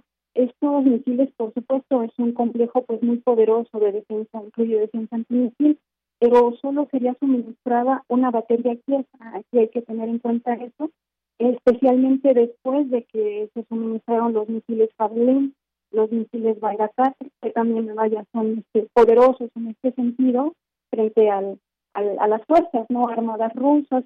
Y hay que destacar también no que una batería protegería una pequeña área y no crearía un escudo total para, para convertir, ¿no? obviamente para asegurar este más allá de un radio específico de Kiev, este, y pues vaya, eh, sería un objetivo especial. Esto es muy importante destacar porque desde hace meses los líderes rusos eh, destacaron que todo objetivo militar, también para obviamente neutralizar y desmilitarizar a Ucrania, serían los puntos de apoyo, los armamentos que, que los líderes de la, de la Organización del Tratado del Atlántico Norte favorecerían ¿no? con ese apoyo para suministrar en territorio ucraniano. Eso es importante, entonces vamos a ver que pues hay un hay una especie como de equilibrio, ¿no? Que se mantener militar para ver de qué lado este pues este juego de fuerza, ¿no? Tanto de los intereses estratégicos de Rusia como también los intereses estratégicos de Estados Unidos pues se encuentran precisamente este enclavados en territorio ucraniano. Eso por un lado y por otro lado la cuestión de la de, de, buscar, ¿no? La negociación eh, se encuentra cada vez más distante, al menos en el corto plazo. Vamos a empezar un año 2023 viendo cómo la política exterior de Rusia, que de hecho ya se marca de una forma completamente diferente a la política exterior de antes del año 2021 en cuanto a su relación con los líderes occidentales. Estamos viendo que es una política exterior eh, ya marcada y caracterizada por dos puntos especiales, que es la independencia, la soberanía y la búsqueda de la multipolaridad, ¿no? Que desde 1997 el este, diplomático padre de la doctrina de la política exterior de Rusia, Yevgeny Primakov, lo había este, buscado, ¿no? Hacer incluso una triangulación entre Rusia, China e India. Esa era la forma bajo la cual el vector eurasiático respondería precisamente, el vector eurasiático de Rusia respondería eh, bajo la influencia, ¿no? Respondería a la influencia que, que la unipolaridad estadounidense detentaba, perdón. Entonces yo creo que el espacio eh, postsoviético, bajo el cual pues en estos momentos hay una crisis junto al espacio regional eh, de seguridad euroatlántico, pues sí llevarán a, a muchas a muchos cambios para el año 2023 y por el momento estamos viendo que con las acciones de Estados Unidos sobre todo, pues no se llevará a buen puerto una una negociación este, eh, que, que lleve a la paz.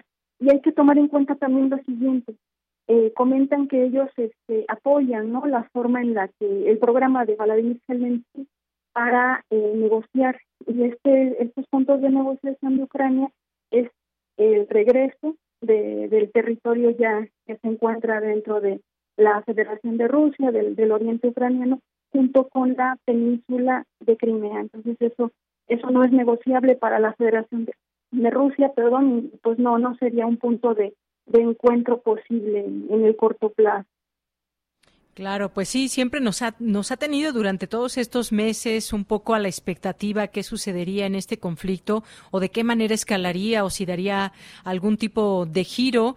Eh, y es que también en esta reunión entre los acuerdos, pues es que el G7 se compromete a eh, 32 mil millones de dólares para Ucrania, eh, una declaración que eh, publicó también el gobierno alemán que reveló que el G7 ha movilizado hasta 32 mil millones para ayudar a Ucrania en 2023 y seguirá progresando, eh, según informó Kiev Independent. También todas estas declaraciones que nos dan cuenta de que por lo pronto se sigue apoyando eh, con armas a Ucrania. Esto, digamos, viéndolo un poco a futuro, doctora, ¿cómo va a afectar, digamos, en la economía, en todo caso, de Ucrania? Por supuesto que una guerra también, algunos ganan y otros pierden. Me parece que aquí Ucrania, pues, está quedando a deber mucho mucho dinero y mucho políticamente quizás y por lo pronto también los países que están ayudando, pues eso, todo eso le está costando también a, a Ucrania, una guerra bastante cara, podríamos decirlo. Eh, por supuesto, así es, porque el más afectado, aun cuando en este momento en análisis de coyuntura estamos viendo que este, tiene mucho apoyo en cuestión económica y de apoyo militar, obviamente, perdón la redundancia, es, este, es Ucrania, en el corto plazo, cuando quizá ya se llegue al establecimiento de negociaciones en donde se dé un alto al fuego, pues la realidad para Vladimir Zelensky o para el gobierno que se encuentre en, en ese momento, este, pues vaya, llevando la administración ucraniana federal, pues sí, será el costo de todos esos préstamos, porque son préstamos, hablando ya de una forma pues más abierta, ¿no? No, no es apoyo solidario de país a país, son préstamos, pues, obviamente para las arcas y la economía estadounidense, pues favorece muchísimo la economía de guerra, como se analiza en, en política mundial, en relaciones internacionales, pues en estos momentos es la que está llevando pues la parte más favorable. Y aquí me gustaría destacar al menos en el sentido del apoyo estadounidense, ¿no? En mayo de este año fueron 57 republicanos en la Cámara de Representantes y 11 republicanos del Senado que votaron en contra de uno de los tantos paquetes de ayuda que se han dado durante este tiempo a Ucrania. Eh, la proporción de los que estaban dispuestos a apoyar era cerca del 80% entre marzo, abril, mayo de este año. Sin embargo, para octubre, noviembre, ajá, hace unas semanas, ese nivel bajó del 80% a menos del 50%. Entonces hay que destacar también eso, ¿no? La, la forma local bajo la cual este, los, los líderes de, del Senado, de la Cámara de Representantes en Estados Unidos, pues también se encuentran en un punto en donde ya no desean seguir apoyando debidamente a que la cuestión económica estadounidense interna pues se va a ver afectada, ¿no? Entonces, en este sentido, obviamente, los cambios económicos, tanto a nivel local, interno y, por supuesto, internacional, pues van a ser este, de grandes cambios y, pues, obviamente, la que se va a favorecer es esto, la, la industria de, de los armamentos, ¿no? La industria de la guerra, precisamente. Claro, pues ya veremos, eh, sigamos en el tema, doctora, por lo pronto pues termina este año aún con guerra, eh, ahí está este conflicto muy vivo y sobre todo también en otros momentos quizás valdría la pena seguir hablando también de qué ha pasado, sobre todo en Ucrania, mucha gente que ha salido del país, dado que pues ha sido trastocada su vida eh, cotidiana, hay muchas personas que han emigrado a otras partes de, del mundo, incluso a Europa, bueno, a Europa sobre todo, e incluso aquí a, nuestro país, a Estados Unidos. Veremos también todos estos, eh, estos saldos que deja la guerra y entre más tiempo tarde, pues seguramente serán más los problemas a los que se enfrenten y sobre todo cuando pensamos quizás en algún momento de una, eh, pues de una reconstrucción, pues habremos de pensar también en mucho, mucho dinero y no solamente una reconstrucción física física de las ciudades, sino también una reconstrucción en, eh, pues en las personas, dado que vivir y estar en una guerra debe ser bastante difícil. Doctora, por lo pronto, muchas gracias. Reciba, reciba un abrazo de parte de todo el equipo de Prisma RU y muy agradecido siempre con sus comentarios y sus análisis. Muchísimas gracias, Deyanira. Para mí siempre un gusto participar, obviamente, es Radio UNAM, radio de casa de Casa UNAM, y pues estoy este al pendiente, quedo atenta para seguir este analizando con ustedes el desarrollo de este conflicto que como decimos va a dar para el largo plazo, no solamente en coyuntura debemos de estudiarlo y analizarlo y pues también reciban de, de parte mía pues un abrazo grande para todo el equipo de, de Prisma, para Radio UNAM y también obviamente para los radioescuchas. Que pasen este felices fiestas de fin de año. Bien, pues muchísimas gracias y para usted también los mejores deseos. Un abrazo, doctor. Hasta luego. Igualmente, muchas gracias. Buenas tardes. Muy buenas tardes. Gracias a la doctora Imelda Ibáñez, maestra en estudios en relaciones internacionales y ha estado en distintos momentos y estancias en San Petersburgo, allá en Rusia, y entre su expertise y sus líneas de investigación y de estudio, pues está justamente la historia diplomática de Rusia y su política exterior. Continuamos. Tu opinión es muy importante. Escríbenos al correo electrónico prisma.radiounam@gmail.com.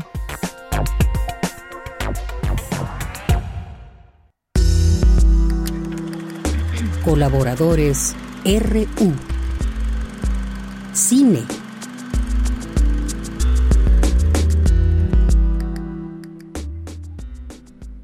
Bien, pues ya estamos aquí para hablar de cine. Nos acompaña hoy y ya para cerrar esta eh, esta participación y hablar de cine de este año, porque vendrá también un, periodo vacacional y pues ya nos estaremos escuchando hasta enero de 2023. Eric Estrada, crítico de cine y lo podemos también seguir a través de Cine Garage y bueno, siempre haciendo ahí algunas recomendaciones, opinando, analizando películas. ¿Cómo estás, Eric? Bienvenido, muy buenas tardes. Hola, Deyanira. Yo, yo muy bien, muy, muy contento de que, de que digas que lanzo opiniones, más bien alboroto al avispero.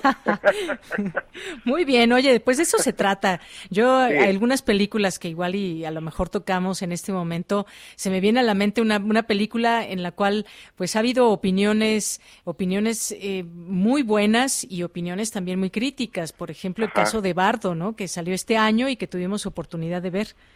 Sí, eh, y Bardo eh, hay, hay un fenómeno raro, como dices, mucha gente la incluye en las listas de lo peor del año. Yo la verdad, yo la verdad creo que podría caer en un top 20 del, del año 2022. Este, sí es un ejercicio, eh, digamos, del autor hacia el autor. Es decir, Alejandro González Iñárritu está revisando su propio paso por el cine a través de una película, que es algo completamente válido para alguien que por lo menos hasta ahora, ha tenido por lo menos una nominación al Oscar en todas las películas que ha hecho. Es decir, si alguien lo acusa de estar llenando el ego o alimentando el ego, pues bueno, creo que si alguien puede hacerlo es él. Y lo hace además con un ejercicio bien interesante que se parece más a un viaje, que es donde yo le diría a la gente que lo tomara.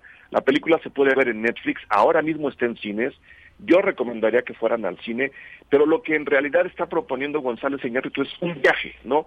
No tratar de leerlo a él, ni de ver qué partes de su biografía encajan, porque no es una película biográfica, sino dejarnos ir por un viaje emocional, visual, completamente loco y completamente, digamos, fuera de las narrativas más comerciales, siendo una película comercial, que creo que es donde está, digamos, su gran aportación en el cine industrial se pueden hacer experimentos y creo que Bardo es uno de ellos. Yo sin duda la pondré en una lista a lo mejor del 2022. No sé si a ti te gustó. Fíjate que a mí sí me gustó. Yo la fui a ver al cine, tuve la oportunidad de verla en el cine. Me gustó, digamos, eh, a comparación de algunas otras eh, comentarios que de pronto una obra magistral y que incluso me decían, pues eh, sí, para un Oscar y demás. Me gustaron varias partes de la película. En general te puedo decir que sí me gustó la película en términos generales. Eh, quizás no puedo decir que sea la mejor película de él o la que más me ha gustado o la mejor película de los últimos meses que he visto, pero digamos que sí, sí, por supuesto que me gustó. Se me hace un ejercicio muy interesante, como bien decías, un tanto de pronto estas partes autobiográficas. Me gustó mucho, por ejemplo, el diálogo ahí en el Zócalo, en esta montaña de muertos y toda esta parte española. Me gustó mucho, disfruté algunas partes en, en particular y pues algunos personas con las que iba me dijeron, es que está como muy fumada, está, digo, comentarios hay de pues, todo, ¿no, Eric? Para eso, para eso es el cine, además, ¿no? Para dejarse llevar. Por eso les digo, tómenlo como un viaje. si quieren un, viaje, digamos, menos extravagante, yo de verdad les invito a ver Afterson, que es sin duda una de las mejores películas que hemos tenido, ya no en este año, yo me atrevería a decir en el siglo. Charlotte Wells es la directora. La película está ahora mismo en cines y cuenta. a ver. Eh, Vela a ver, vela a ver, porque es, es de verdad una, una maravilla de narrativa, porque tú estás viendo las vacaciones de verano de una niña de 11 años con su padre, que no le lleva mucho, o sea, el padre es muy, muy, muy joven y él está bastante contrariado por el hecho de ser padre de una niña tan brillante a tan, tan temprana edad, hablo, hablo de él, y lo que hace Charlotte Wells es recorrer la memoria de estos dos personajes, porque todo ocurre en los 90, para luego llevarnos a un desenlace lleno de revisión propia también, es decir, Charlotte Wells también se está revisando a ella misma, como lo hace González Iñárritu, pero en una escala diferente. Pero no sabemos qué es lo que está revisando ni por qué hasta la escena final. Y eso, la verdad, construirlo es súper, súper complicado. Es una película muy cálida, es una película muy oscura por momentos, pero es una delicia ver cómo nos está contando la historia de estos dos personajes encerrados en un all inclusive eh, de, verano llamada Afterson. Después de estar en cines, que es donde está ahora, la película va a llegar a movie, pero yo de verdad recomiendo que la vayan a ver al cine. La buscamos de una vez para ver qué horarios hay y antes de que termine el fin de semana poderla ver. ¿Qué, qué, otra, ¿Qué otras películas has visto a lo largo de este año que te han parecido indispensables, digamos? Yo, yo recogería Crímenes del Futuro de David mm, Cronenberg, que es otro viajezote, ¿no? Es también otra película para dejarse ir. Me gustó mucho, oye. Súper, súper buena, súper eh, estremecedora también, ¿no? Este este mundo en donde los artistas hacen arte con su propio cuerpo o hacen de su cuerpo su propio arte de expresión un mundo donde se permite la adulteración o la modificación del cuerpo para experimentos tanto artísticos como personales. David Cronenberg cuenta ahí un thriller policíaco político súper interesante. Pasó por cines, por supuesto. Ahora mismo está en Movie y en Apple iTunes. Yo recogería también Licorice Pizza de Paul Thomas Anderson. muy bonita. Súper bonita. Y de nuevo, ¿no? Una película donde parece que no está pasando nada. y, con esto no quiero decir que sea aburrida, sino todo lo contrario. Estamos viendo el día a día. Sí, el día a día de un chavo que está como despertando a la vida, está saliendo de la de la secundaria, que conoce a una chica mayor que él y que están ahí como tratando de ver si se gustan, si no se gustan, qué es la vida a esa edad, ¿no? Cómo se puede pasar el tiempo a esa edad. También está ambientada en, en el pasado, en los 80, de manera muy, muy clara. Y yo creo que es una película también que se puede revisar con mucha calma y volver a ver para ver qué hay abajo de, esta vida cotidiana que, que, nos muestra Paul Thomas Anderson. Si se les fue en cines, está ahora en Cinepolis Click, Apple iTunes, eh, Amazon Prime Video, Amazon Video, Google Play Movie, está en todos lados la película Licorice Pizza. Eh, yo recogería, este, además de Crímenes del Futuro y de Licorice Pizza, yo me iría directo, bueno, a Pinocho vamos a hablar al ratito, al Carras, la película de Carla Simón, que ah, se presentó en el Festival Internacional de Cine de Morelia. También es un viaje por un verano con una familia que está a punto de perder su casa, en donde tienen un huerto de melocotones, porque ahí quieren poner un, un parque fotovoltaico. Y de nuevo, Carla Simón nos cuenta todo en el día a día, en cómo a esta familia se le va cayendo su esquema de vida, pero lo cuenta también con ires y venires, días, días feos, días muy bonitos. Ahí sí alcanza a generar un poco de nostalgia, de hermandad y lanza una acusación muy, muy severa al empobrecimiento de las zonas rurales del mundo. Alcarraz es la zona en donde ocurre todo, por eso se llama así la película. Era una de las apuestas de España para el Oscar, no llegó a la lista final, creo que entró Madres Paralelas, y hay un escándalo en España porque evidentemente es la mejor película del año allá. Y el hecho de no haber pasado a la lista corta del Oscar tiene a todo mundo ahora hablando de ella. Llegará muy pronto a cines eh, y creo que va a estar también en, en movie. Recogería rápidamente Moonage Daydream, el documental mm, experimento de, de Brett Morgan alrededor de, David Bowie. Otro viaje, fíjate, de Yanira. Otro viajezote. ¿no? Cuando alguien te diga, es que la película está muy fumada, pues bueno, si a ti te parece que una película de un niño hecho de madera que puede hablar y bailar no está fumado, pues bueno, luego hablamos, ¿no? Y creo que Moonage Daydream hace lo mismo alrededor de David Bowie. Eh, la película pasó por salas IMAX de todo el mundo. Es probable que regrese, no está ahora en plataformas. Si la cachan, de verdad, estaba en la Cineteca hasta hace poco, no sé si todavía esté, pero... No sé si todavía esté, yo no la encontré en la Cineteca. Si la ven, de verdad, métanse a verla y no lean nada hasta después de haber experimentado Moon Age Daydream. Este, ya hablamos de Bardo, Pinocho entra como en las recomendaciones para ver en casa, Alcarraz, este, y bueno, hay que hablar de Top Gun, ¿no? Nos guste o no nos guste, siendo una película políticamente muy cuestionable, creo que lo que hizo Top Gun en taquillas y la calidad de cine industrial que presentó merece incluirla por lo menos como una mención especial en la lista a lo mejor a lo mejor del año. Así es. Pues sí, sí, estas películas que, pues bueno, ahí las que no hayan visto, espero que ya las hayan anotado, son las recomendaciones que les hace Eric Estrada. Y bueno, sí, la de Pinocho, como bien dices, también se disfruta muchísimo. Se había de pronto dicho, ¿es para niños o no es para niños? Yo creo que, yo creo que sí, finalmente es una historia que se puede comprender eh, muy bien, que tiene sus partes de, de muy tristes, he de decir, de pronto nos puede hacer hasta llorar, pero una historia historia muy, muy linda, muy bella, eh, que desde la mirada de Guillermo del Toro, pues nos permite además disfrutar de esa fenomenal animación. Claro, claro. El, propio Guillermo del Toro lo ha dicho. No es una película para niños, pero la pueden ver los niños, ¿no? Es que es, que es como la mejor recomendación que te puede hacer alguien. Puedes ver una película para hablar después con tus chavos y con tus chavas y decirles, a ver, qué fue lo que les gustó, qué fue lo que nos gustó, no les gustó. Pinocho eh, evidentemente es una recomendación para ver en estos días. Están ahora mismo en cines. Sí, va a estar en la, cineteca, también, Hasta el último día del año. El 30 va a haber una función en el Zócalo con la película, lo cual va a ser la locura y después la pueden revisar en, en, Netflix, que entra, insisto, en las recomendaciones. Si quieren ver cine en casa, está esa. Está todo en todas partes al mismo tiempo, una película de, de, de viajes interdimensionales en el tiempo, distintas distintos universos paralelos de Dan Kwan y de Daniel Schneider.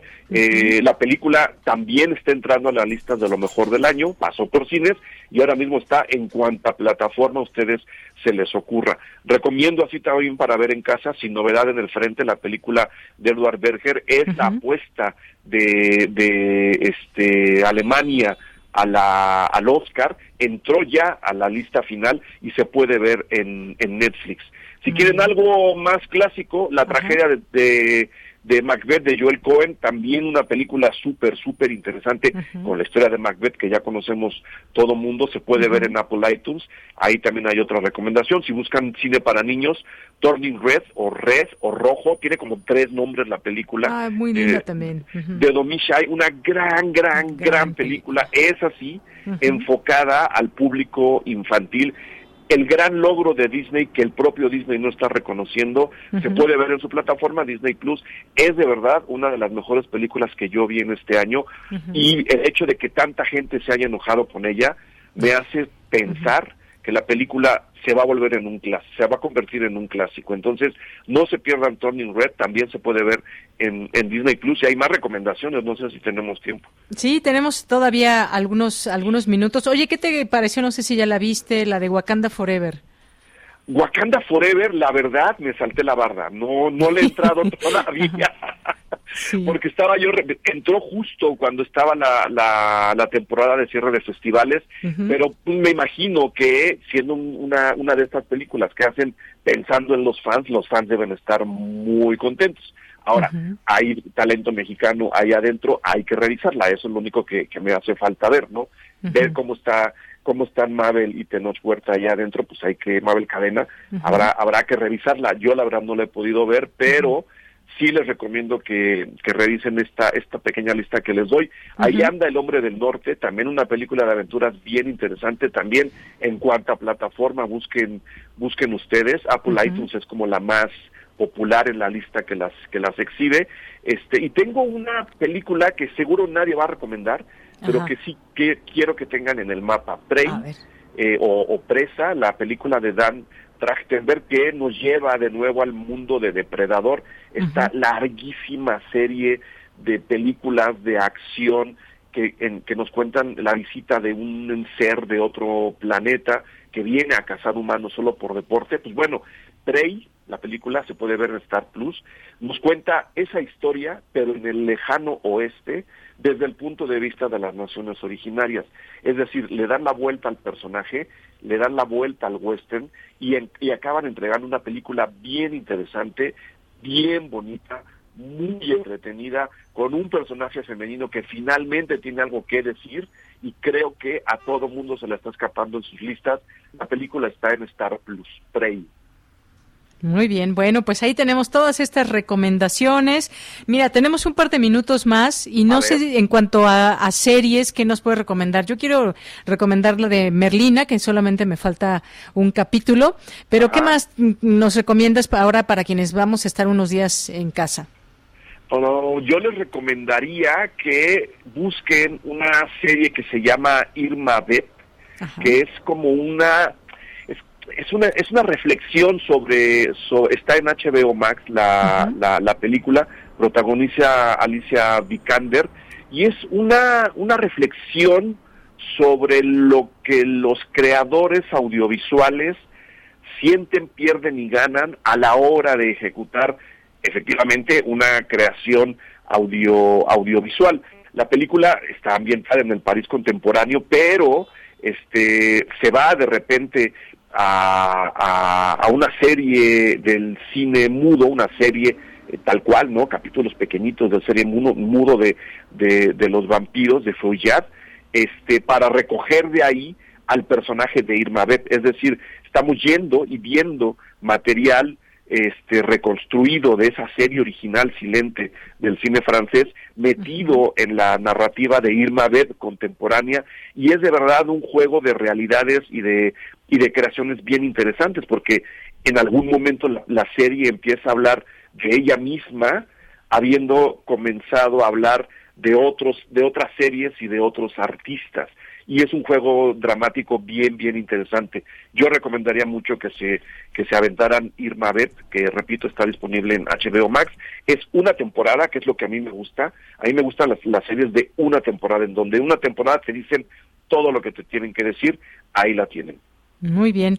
Bueno, pues Eric Estrada, muchísimas gracias. Ahí te leemos en cinegarage.com. Ahí recomendamos esta página y también, eh, bueno, tu Twitter, arroba mezclillaguarra. También te podemos seguir por ahí en arroba cinegarage también.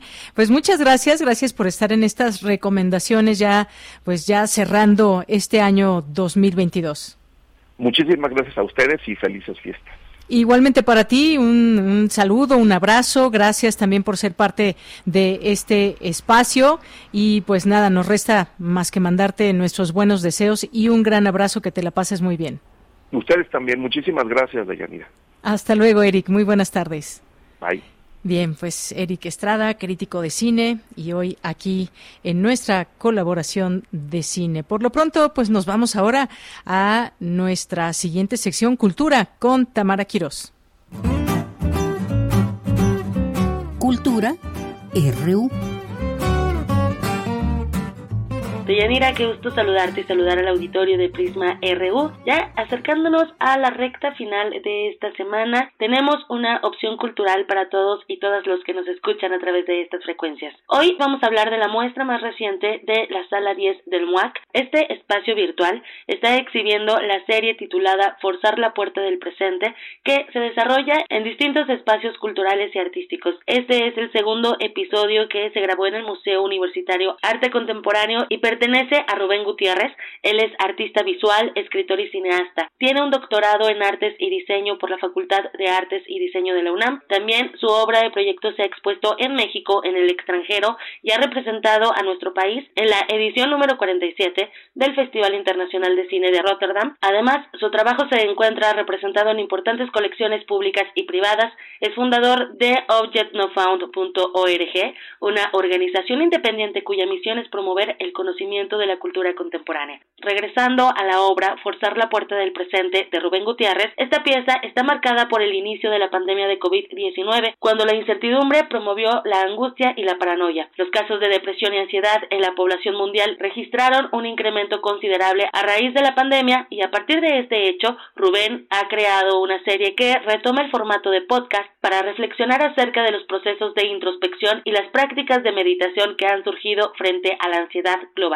Esta serie fue estrenada el 12 de diciembre y ya está disponible en la página del Museo Universitario Arte Contemporáneo. Escuchemos más detalles de esta pieza en voz de su autor, Rubén Gutiérrez. ¿Cómo surge este segundo episodio? Sobre todo, ¿cómo lo pensaste para abordar los temas? Creo que muchos vamos a empatizar con lo que ha pasado en los últimos años. Sí, justo es una pieza que, es un resultado de estos años difíciles de, confinamiento, de incertidumbre. Entonces sí, sí habla mucho de eso, aunque, o sea, sin hablar de ello, ¿no? O sea, más bien sucede todo dentro de una ficción en donde hay como unos personajes que se están recuperando y se refleja todo eso de lo que podríamos hablar de como resultado de la pandemia, de ansiedad, depresión, más que nada, ¿no? Dentro de, de, tu preparación, pues está esta parte del cine, ¿no? ¿Cómo fue pensada la narrativa justo para hacer esta reflexión, ¿no? Tenemos dos esferas que nos hacen este recorrido a través del mar, que van hablando de los sentimientos. Creo que con la pandemia, pues sí se visibilizó más un poco esta onda de hablar de lo que sentimos o, o de poner un poco más de atención a la salud emocional. Sí, justo. Pues sí, yo empecé a escribir una ficción sobre estas dos esculturas que están como dentro de una exhibición itinerante y que cobran vida cuando nadie las ve y bueno con cierto humor también aprovechan el tiempo para recorrer los espacios de exhibición mientras graban este podcast sobre sobre mindfulness y meditación. Pero bueno, este es, me gustaría recalcar que es una ficción que, que a mí me sirve para hablar de, de ciertos procesos que yo he tenido después de estar, de atravesar por, por una etapa muy oscura y como en esa búsqueda de reacomodar lo que se desacomodó y eh, surge esta pieza, pero no es como, no intento que sea una promoción hacia técnicas o métodos, sino simplemente estoy hablando de mí y es una ficción, o sea, no hay que olvidar eso, eh, y es una ficción que tiene mucho humor y que sí hay mucho de mí en ella, como en todo mi trabajo, entonces pues en este es un reflejo del momento también. Y, y sí, que sí tienes razón en que es un momento en que la gente le está poniendo cada vez más atención a esto que es un problema muy serio y que bueno, pues yo solo soy un artista que está comentando sobre ello, pero bueno, hay muchos especialistas y gente que, que se dedica de lleno a esto y que vale la pena también como revisar. ¿Cuáles son estas otras lecturas que realizaste para esta ficción? Eh, bueno, ya haces la referencia de mindfulness, también eh, pues esta atribución de vida a los objetos. ¿Cuáles son, además de tu experiencia, pues estas otras lecturas para la creación de esta pieza? Sí, o sea, referencias al mundo del arte. Yo soy de, de origen artista, de profesión artista visual. Siempre me ha interesado trabajar con dibujo, con fotografía, con video. También soy cineasta, hice una película y en esos procesos eh, pues todo lo que lo une es la narrativa, la, la ficción, la memoria como, como temas recurrentes. Y por eso las referencias al mundo del arte, por eso la, también hablar de pues de la soledad del ser humano a través de esto del, de lo que mencionas del animismo, de cómo tenemos esa capacidad de ver en los objetos cosas eh, o rasgos humanos o de cómo se los otorgamos y que como eso habla de de nuestra propia soledad, ¿no? En el universo.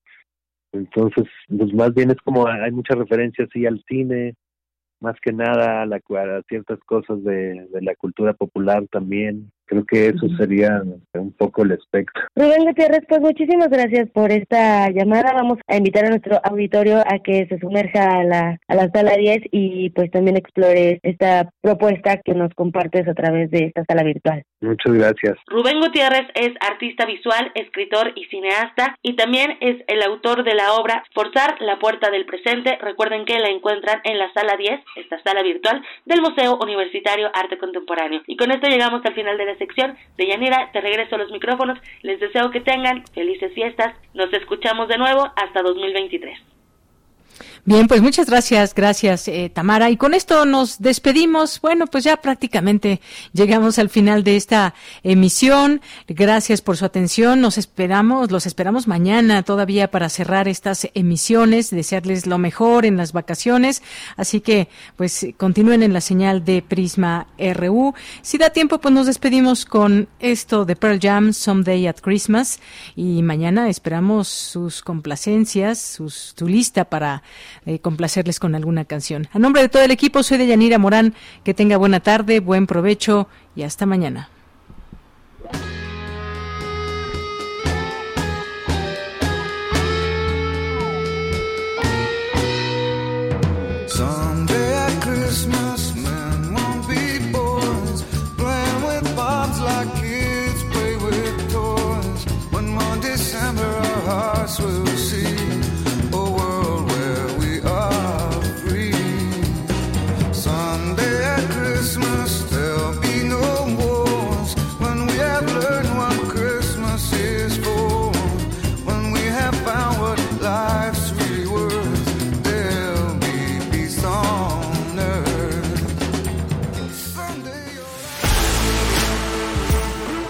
Radio UNAM presentó Prisma RU.